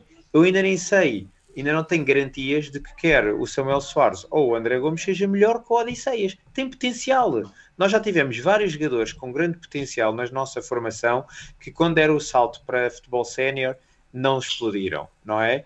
E o último caso, talvez mais gritante, é o Paulo Bernardo. Toda a gente achava que o Paulo Bernardo ia ser um jogador extraordinário e tem sido um- uma autêntica decepção. E portanto, vamos com calma. As coisas têm que acontecer, os, os miúdos têm que crescer, chegarem no momento exato. Acelerar as coisas, a maior parte das vezes corre mal. E portanto, eh, é a minha opinião. Principalmente ficamos, nesta posição. ficamos bem com o Odisseias nesta fase. Resposta queres dar, Tiago? Não percebi. Resposta queres dar? Queres comentar a, a pergunta do César? Uh, não, é pá, isto, isto é, mesmo, é mesmo assim. no- e o facto de termos Odisseias até 2026 ou 2027 não significa que a partir de determinado momento não possa ser o guarda-redes suplente porque, porque outro está melhor e se evidenciou e um dos miúdos uh, de repente agarrou a oportunidade.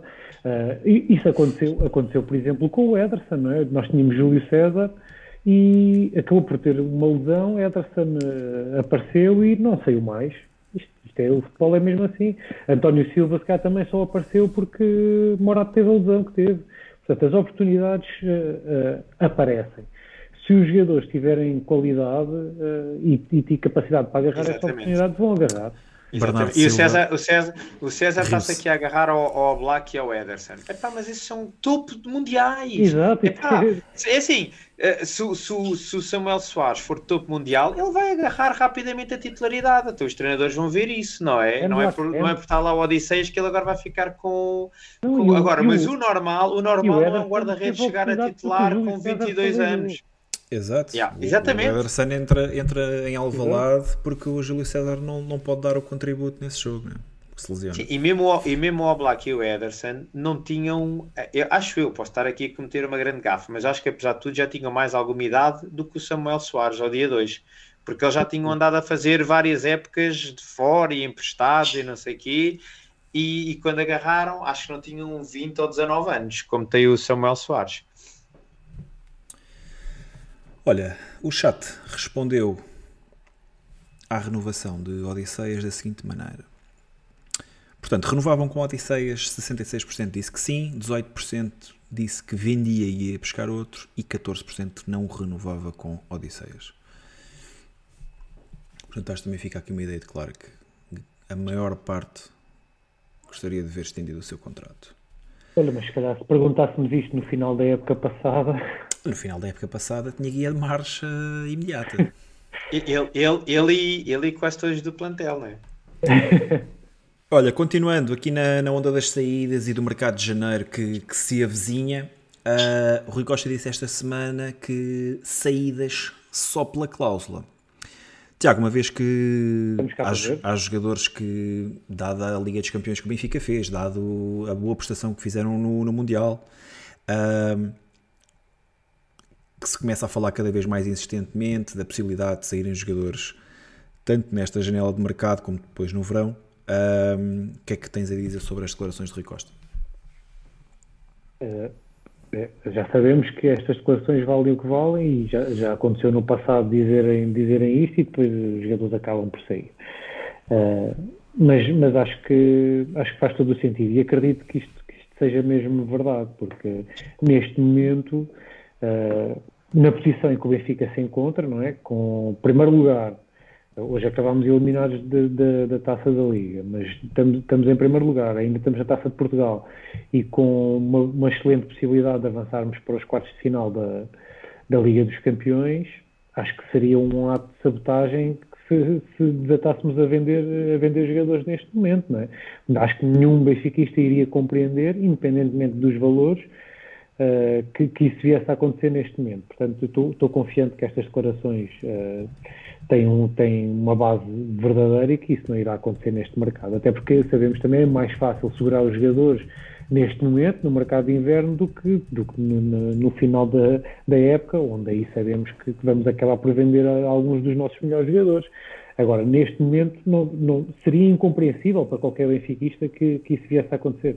Portanto, estou confiante que, que, que, não sai ninguém em janeiro. E estou confiante que não sai ninguém e espero que entre, falar dos jogadores, entre, dos jogadores, dos, dos jogadores titulares. Sim. Claro, claro. Se estivermos a falar da saída, a falar da cláusula de rescisão dos Gil Dias, podes vender um bocadinho abaixo. Claro. Não estamos okay. a falar desse jogador. ok. Rui. Pois é um bocado o que o Tiago disse. Acho que nesta fase, e acreditando na, no que o Rui Costa tem dito, de que eh, este ano e, ou este mandato quer privilegiar a, vertente desportiva.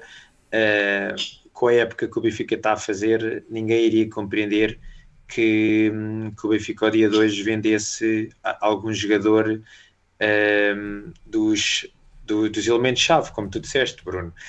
E, portanto, não, não, não, não, não é uma surpresa estas, estas declarações de, de Rui Costa. Uh, no entanto, uh, são declarações que uh, não, epá, não, não, acho que o Benfica podia dizer isto de outra maneira. Esta questão de sair só pela cláusula cheira-me um bocado a, a passado uh, e, e, a muitos, e, a muitos, e a muitos embustes e a muitos embustes que, que os benfiquistas já tiveram que, que engolir e portanto uh, isto da cláusula é, é, muito bonito dizer, mas uh, nós temos que ter noção que até hoje eh, não houve nenhum jogador do Benfica que tenha saído por ter ativado a cláusula de rescisão.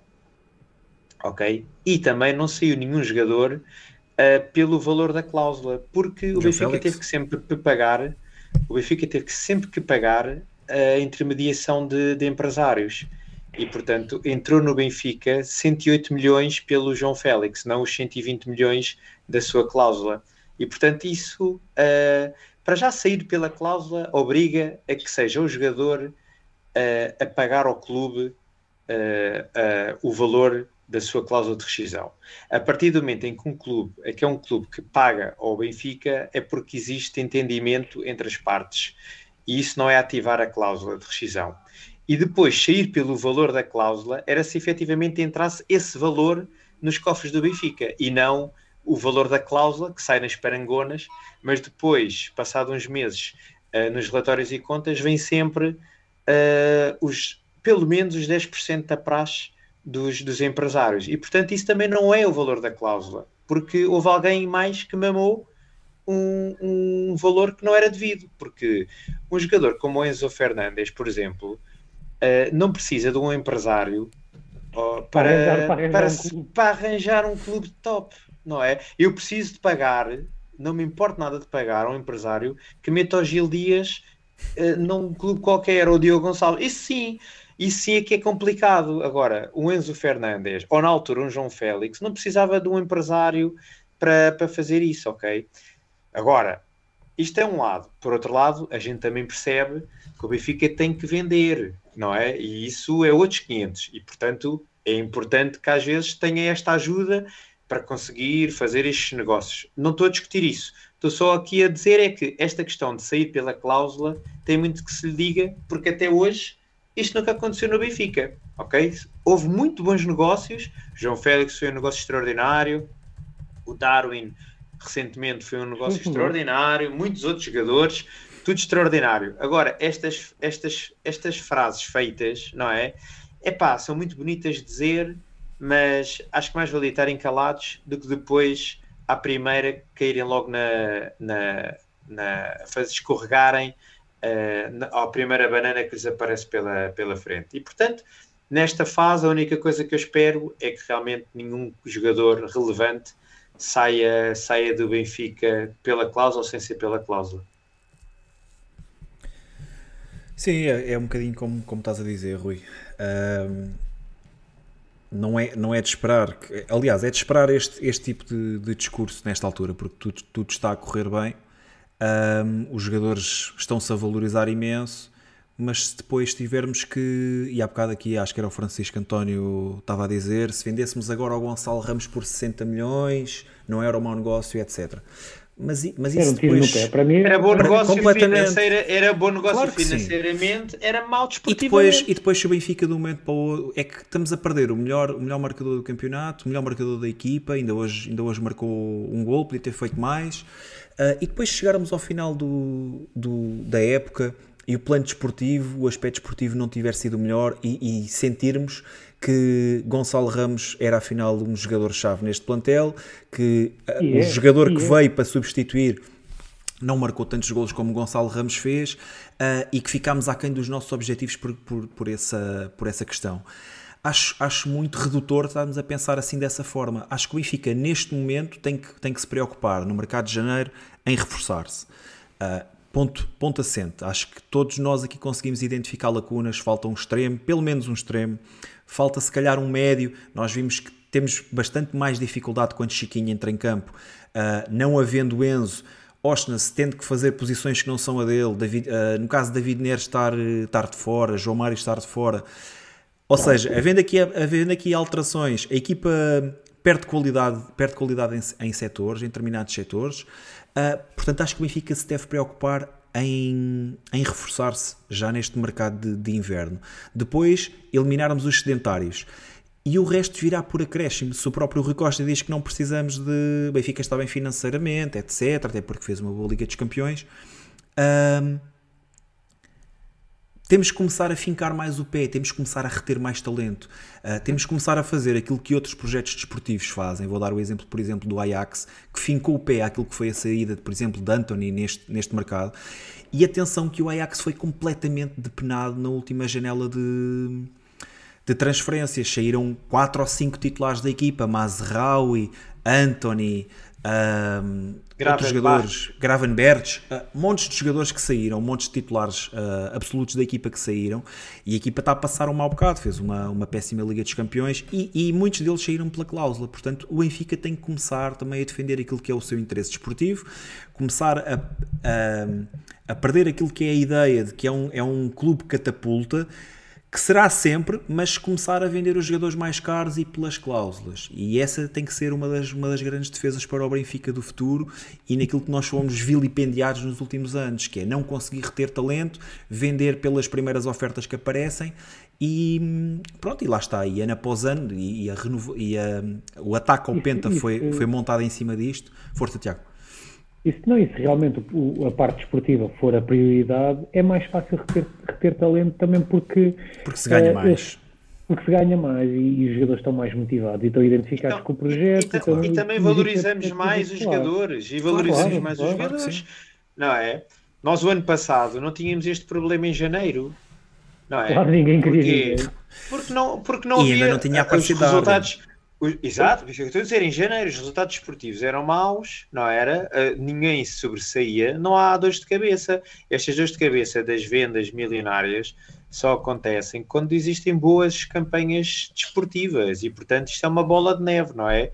Uh, boas campanhas esportivas garantem-nos mais receitas, mais receitas garantem-nos mais robustez para manter os jogadores, manter os jogadores criam-nos a possibilidade de ter melhores jogadores, Claro. melhores jogadores dá-nos melhores probabilidades de ganhar claro e isto sim, é tudo. por aí fora, não é?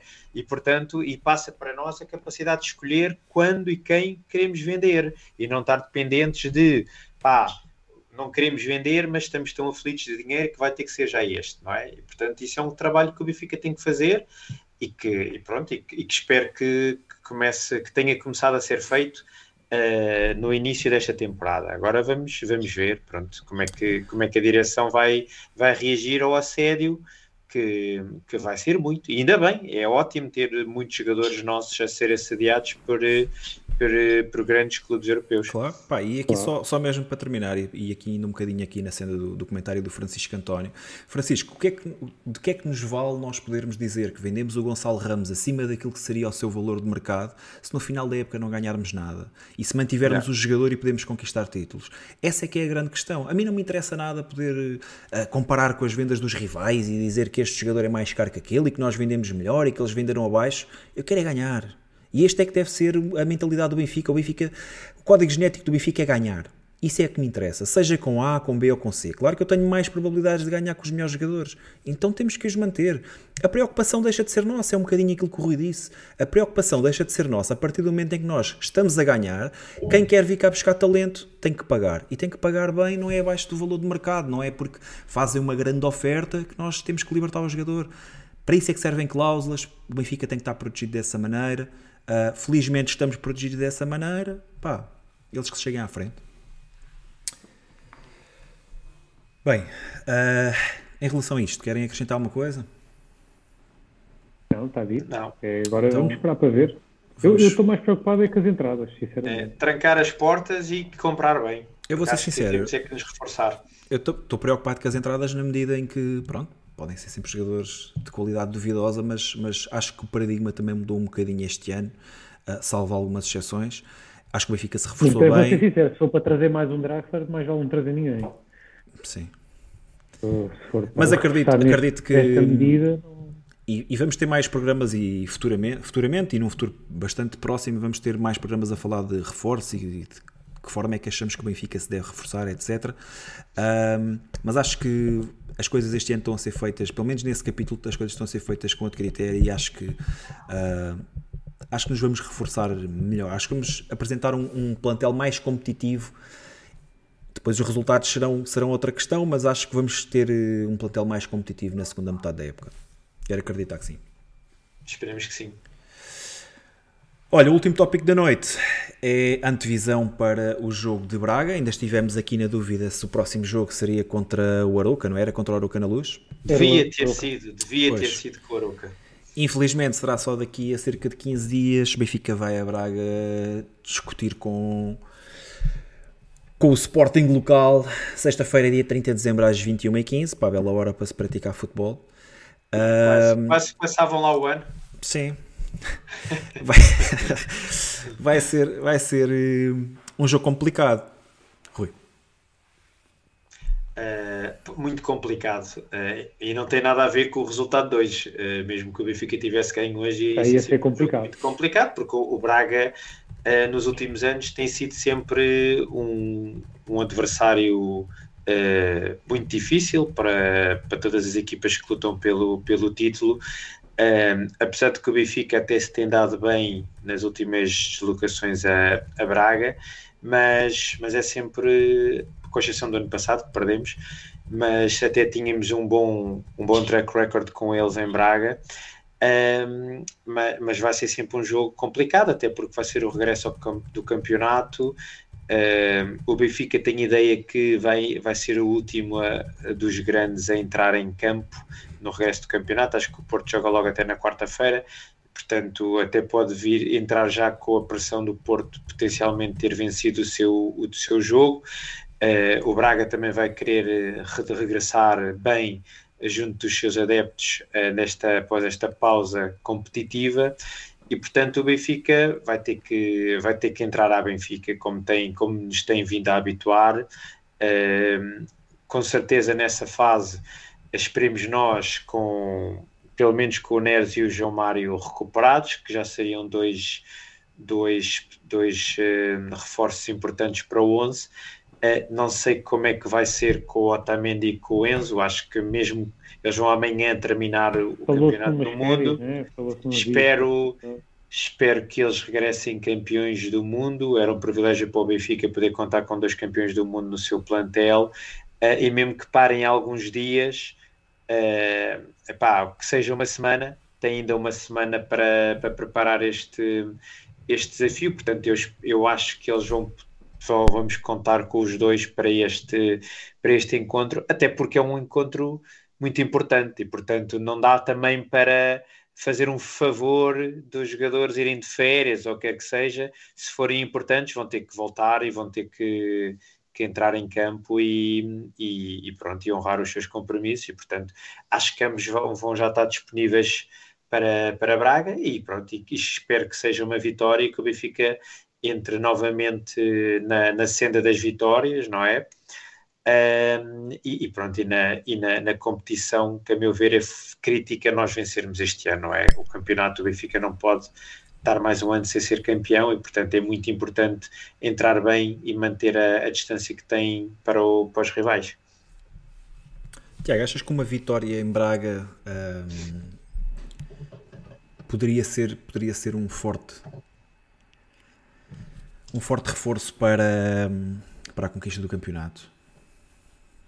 Não, não acho que se estás a perguntar se o jogo é decisivo, não, não acho não, não é decisivo, um decisivo, Mas, mas se é um é, é, um palco onde potencialmente o Benfica pode Exato. perder pontos, é, não é? é um, é um ganhando dos, o jogo, ganhando o jogo, é um achas que era uma machadada onde... no, até no ânimo do, dos adversários? Acho que para os adversários este é sempre um daqueles jogos em que estão à espera que o Benfica possa tropeçar, não é? Sabemos que, que no nosso campeonato uh, pelo menos uh, a norma é as equipas grandes ganharem em quase todos os jogos, não é? Sabemos disso, é muito difícil as equipas grandes perderem pontos e há aqueles uh, estádios específicos onde estamos sempre à espera de uma dificuldade extra, como é o caso do Braga ou do Vitória de Guimarães, uh, ou daquela equipa surpresa que vai mudando de, de campeonato para campeonato. Portanto, há sempre, há sempre esta esperança e uma vitória do Benfica uh, acaba por ser sempre mais, ali mais um prego no caixão, principalmente quando levamos uma vantagem de, de 8 pontos. Uh, se juntarmos a isso o facto do Braga estar a 9 pontos e nós podermos colocar uma diferença de 12 pontos, seria basicamente afastar o Braga da, da luta pelo título também. Uh, porque se o Braga ganha, volta, volta a ficar a 6 pontos e, e, e, passa, passa a estar de novo na, na, conversa do título. Penso que com a vitória do Benfica isso deixa de, deixa de estar em cima da mesa. E a verdade é que o Benfica tem, vai, vai ter que dar aqui uma resposta muito boa, vai ter que. Vai ter que eu, eu acho que neste momento o Benfica vai precisar de uma vitória categórica porque acabou de, de, falhar um dos objetivos da época, que era, que era ganhar a taça da Liga. Não era o mais importante, é verdade, sabemos. Uh, se calhar até era o menos importante, mas era um dos objetivos. O Benfica estava para ganhar a taça da Liga e falhou e tendo, tendo falhado, a pressão, a pressão aumenta e o Benfica vai ter que, vai ter que entrar muito forte. A verdade é que vamos ter também muito tempo para preparar este jogo, vamos, é importante também ver se conseguimos recuperar os jogadores que estão indisponíveis. A questão do, do NER já começa a ser preocupante, já é para aí a segunda ou terceira paragem este ano. Uh, mas o Benfica vai ter muito tempo a preparar este jogo, vai, vai, ter que se apresentar muito forte, o Braga é uma das boas equipas do nosso campeonato, bem trabalhada, com, com excelentes jogadores, um campo difícil. Uh, mas, mas, estou confiante que o Benfica, apesar das dificuldades, vai, vai, ser, vai ser capaz de, de vencer este jogo e de, de, reforçar a sua liderança. Pelo menos reforçar em relação ao Braga, não sabemos em relação ao Porto, mas, mas de, de, de certa forma de afastar o Braga desta conversa do, do título. Rui, aqui há bocadinho no chat uh, perguntavam se o facto de, de, o Braga jogar mais aberto, se era um, um, jogo mais à nossa imagem, se era um jogo que nos podia correr mais, melhor por, eh, por lá está, pelo Braga, pelo Braga jogar mais aberto. Sim, claramente. Eu acho que o Benfica se sente mais confortável quando tem pela frente adversários que uh, discutem o jogo pelo jogo. Uh, acho que o Benfica, com a sua qualidade que tem e uh, as transições rápidas que tem, o, o Rafa beneficia muito disso, por exemplo, acho que podemos beneficiar dessa, dessa situação. Uh, desde o início da época que nós temos vindo aqui a, perceber que o Benfica se sente menos confortável com equipas que se fecham muito, mas, mas acima de tudo, mais do que o Braga jogar aberto ou fechado, o que o Benfica vai beneficiar muito é do regresso do Otamendi e do Enzo, que isso é que a qualidade faz sempre a diferença, mas, mas sim, uh, o Braga jogar taco a taco, ou pelo menos sem ter o autocarro, uh, a meu ver, facilita. Uh, no entanto, não é garantia de, de vitória, não é? Porque, por exemplo, o, o empate que nós tivemos no campeonato foi contra o, o, o Vitória e, e, o, e, o, Vitória nesse jogo não jogou nada de autocarro, bateu-se uh, taca taca com o Benfica e o Benfica teve bastantes dificuldades em ultrapassá-los e portanto Verdade. depende da forma como o Benfica vai encarar este jogo. É isso. Por um lado, uh, é mau estarmos 15 dias sem Benfica. Por outro lado, acho que também pode ser importante para Roger Schmidt reunir as tropas, poder uh, olhar para aquilo que fizemos menos bem até no jogo de hoje, poderá, poder voltar a dar rotinas à equipa uh, e podermos encarar o jogo depois em Braga mais tranquilos, com outro ânimo, com outra motivação. E pá, espero uma vitória, muito sinceramente, e acho que, que ganhando o jogo em Braga era mesmo uma mensagem muito forte, como o Tiago disse. É daqueles jogos onde, pronto, lá está. Em, em todos os jogos do campeonato se podem perder pontos, mas este é daqueles em que quando uma equipa vai à frente, nós esperamos sempre que, que alguém tropece para se poderem recuperar, para se poderem recuperar pontos. Acho que era uma machadada muito forte naquilo que eram as aspirações do, dos rivais mais próximos. Acho que o Braga ficava completamente arredado e o Porto já começava a olhar de forma mais mais preocupada para, para o primeiro lugar, porque lá está, dávamos uma amostra de que não vai ser fácil roubar pontos ao Benfica e, e acho Exato, que é os jogos, vão, os jogos vão passando e a distância claro. não vai importando. Vai, vai, vai, vai sempre afetando. Pá, e houve uma capa de jornal que durante esta paragem para o Mundial que me fez muita confusão, que foi daqui a uns meses vão estar a dizer que vão ser 41 anos disto e eu fiquei muito preocupado quando, quando li essa notícia uh, ou essa citação, porque é futebol português, nós sabemos que o futebol português é muito rico em histórias da fruta e, tô, e fiquei um bocadinho preocupado realmente. Portanto, acho que era uma mensagem muito forte o Benfica ganhar este jogo. Acho que era não dar uh, oportunidade a que se criassem aqui dúvidas ou, ou tentativas. Ou esperança. Ou esperança, ou tentativas de aproximação. Acho que 8 pontos é perfeito, independentemente do, do Porto. Acho que o Porto recebe o Vizela ou o Aroca na quarta-feira antes do jogo do Benfica. Recebe o Aroca. O Aroca, curiosamente, chegou ontem, viu dois jogadores expulsos. Portanto, acho que se está a adivinhar mais ou menos aquilo que, que também vai acontecer. Portanto, acho que Mas olha, isso era, um para beneficiar, isso era para beneficiar o Benfica. Era, exatamente. O Benfica que não fez o seu trabalho. Exato. Uh... Olha, equipa, equipa titular. Que é Olha, peraí, só, só antes de passar para a equipa titular, só relembrar, para fechar este tópico aqui, é que o Braga uh, vai jogar, lá está, nas quartas de final da Taça da Liga, com o Sporting em, em Alvalade. E, portanto, um, é, poderá ser também interessante ver como é que o Braga está e como é que consegue lidar com com uma equipa como o Sporting, não é? Que vai também criar dificuldades. Acho que também pode ser um bom, um bom jogo para, para Roger Schmidt tirar notas e, e perceber o que é que, como é que pode jogar contra este Braga e que Braga é que vamos encontrar. E nós agora temos Braga, Portimonense e Sporting, não é? Sim. Até ao final, é, e acaba a primeira volta, é isso? Nós agora. Não, acho temos... que ainda falta depois outra. Sporting não é a última jornada, acho eu. Nós agora temos Benfica Portimonense, portanto, recebemos o Portimonense, vamos a Varzim para a taça e depois recebemos logo o Sporting. Esse jogo que estás a dizer, Rui, é para a taça. É aí da Varzim. Mas sim, mas para acabar a primeira não, não, volta, não, para acabar a primeira volta ainda... falta Santa Clara. Ah, pois, okay. é isso. Não, não, não fechamos com Temos o Sporting, tenho ideia. Sim. Ah. Mas sim, mas jogamos dois jogos em casa, não é? Portimonense e Sporting, portanto, para o campeonato. Sim, sim. Sim. Dois, dois jogos em que perdemos o ano passado. Benfica perdeu 1-0 contra o Portimonense e 3-1 contra o Sporting. Verdade. Yeah. Portanto, são seis pontos que podemos recuperar em relação ao ano passado e acho que temos todas as condições para, para o fazer. Em relação à equipa titular, o que é que arrisca? Pá, acho que vai ser eu, complicado. Eu... Para mim é complicado arriscar por uma razão, que é o facto de não sabermos como é que, como é que chegam né? Otamendi, né? Otamendi e Enzo, né? mas partindo do princípio que eles chegam depois do Natal. Eu acho, muito sinceramente, eu acho que a equipa seria aquilo a que estávamos habituados. Portanto, um, Odisseias, Grimaldo, Otamendi, António Silva e Alexandra Bá, Enzo Fernandes, Florentino e depois na frente João Mário, Rafa, David Neres e Gonçalo Ramos. Portanto, a equipa, entre aspas, mais forte ou a equipa mais utilizada por Roger Schmidt este ano. Para mim seria Partindo do princípio que Enzo e Otamendi chegam nas melhores condições e que vão estar no dia 30 nas melhores condições, acho que era assim que eu ia. Rui.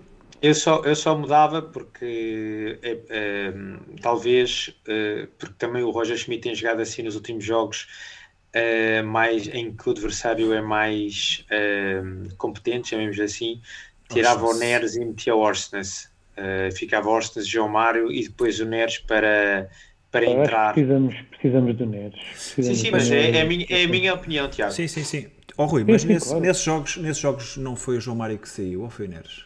Não, foi Não, não, em, Paris, em Paris João foi.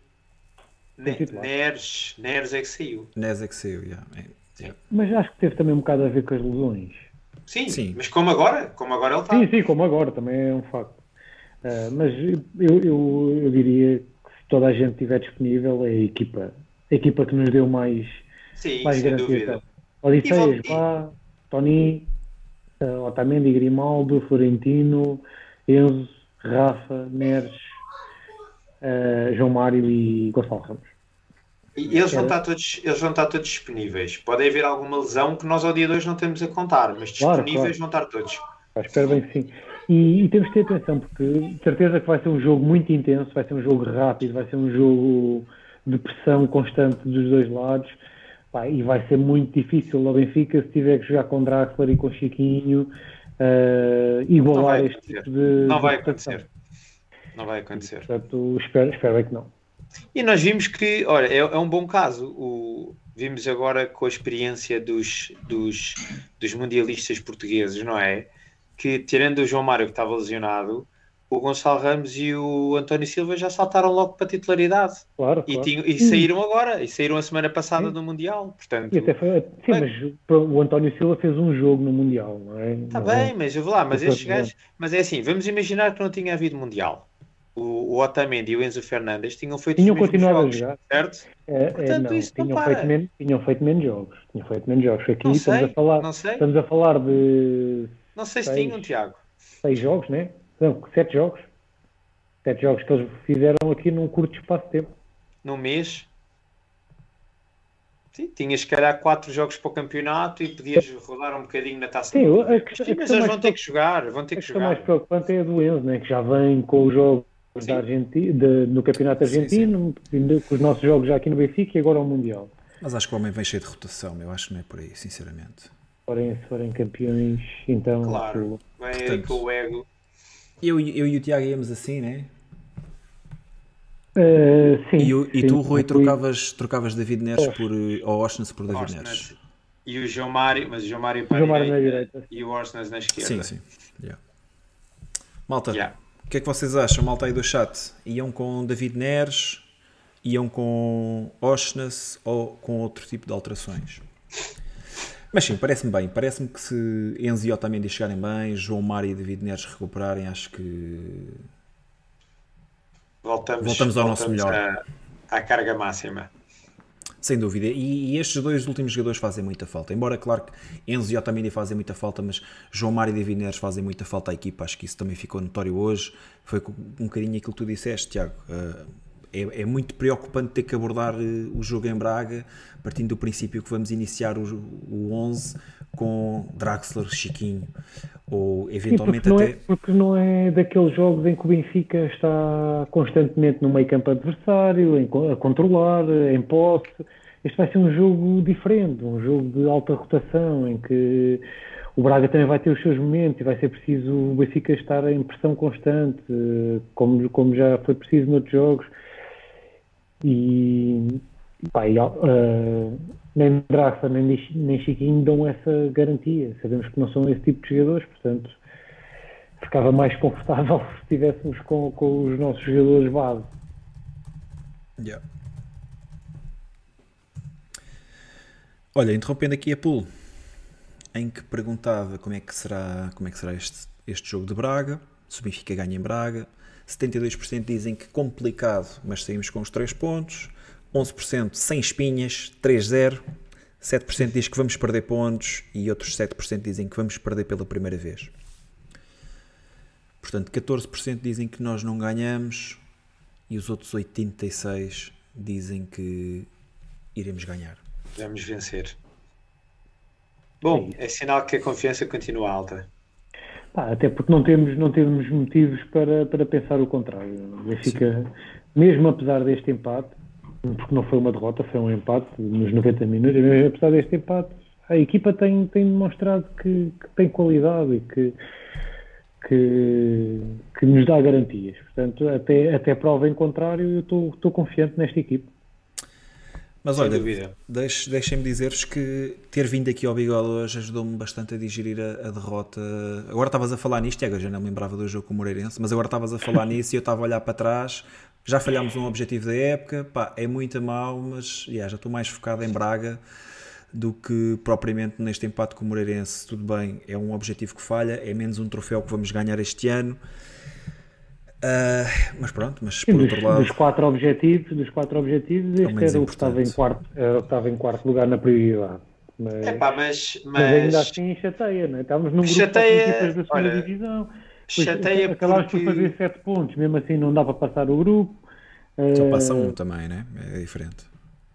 Não, mas é isso, mas o Benfica fez sete pontos. Sim, mas também só Eh, passa uma equipa, né? Onde normalmente passam duas. Sim, sim, sim. Mas mesmo com sete pontos, Sim, que sim. há equipas de certeza que fizeram seis e passaram a fase de grupos. Sem dúvida. Quase certeza. Sim, sim, Acho duas não. vitórias e uma derrota. Se calhar, se calhar neste Acho ano não, mas, mas em outros anos Eu, acredito. olha, até, vou verificar. E lá está, com, com- apenas com equipas da segunda, da segunda liga, né? que acaba por ser, por ser um dado também que, que não nos deixa muito confortáveis.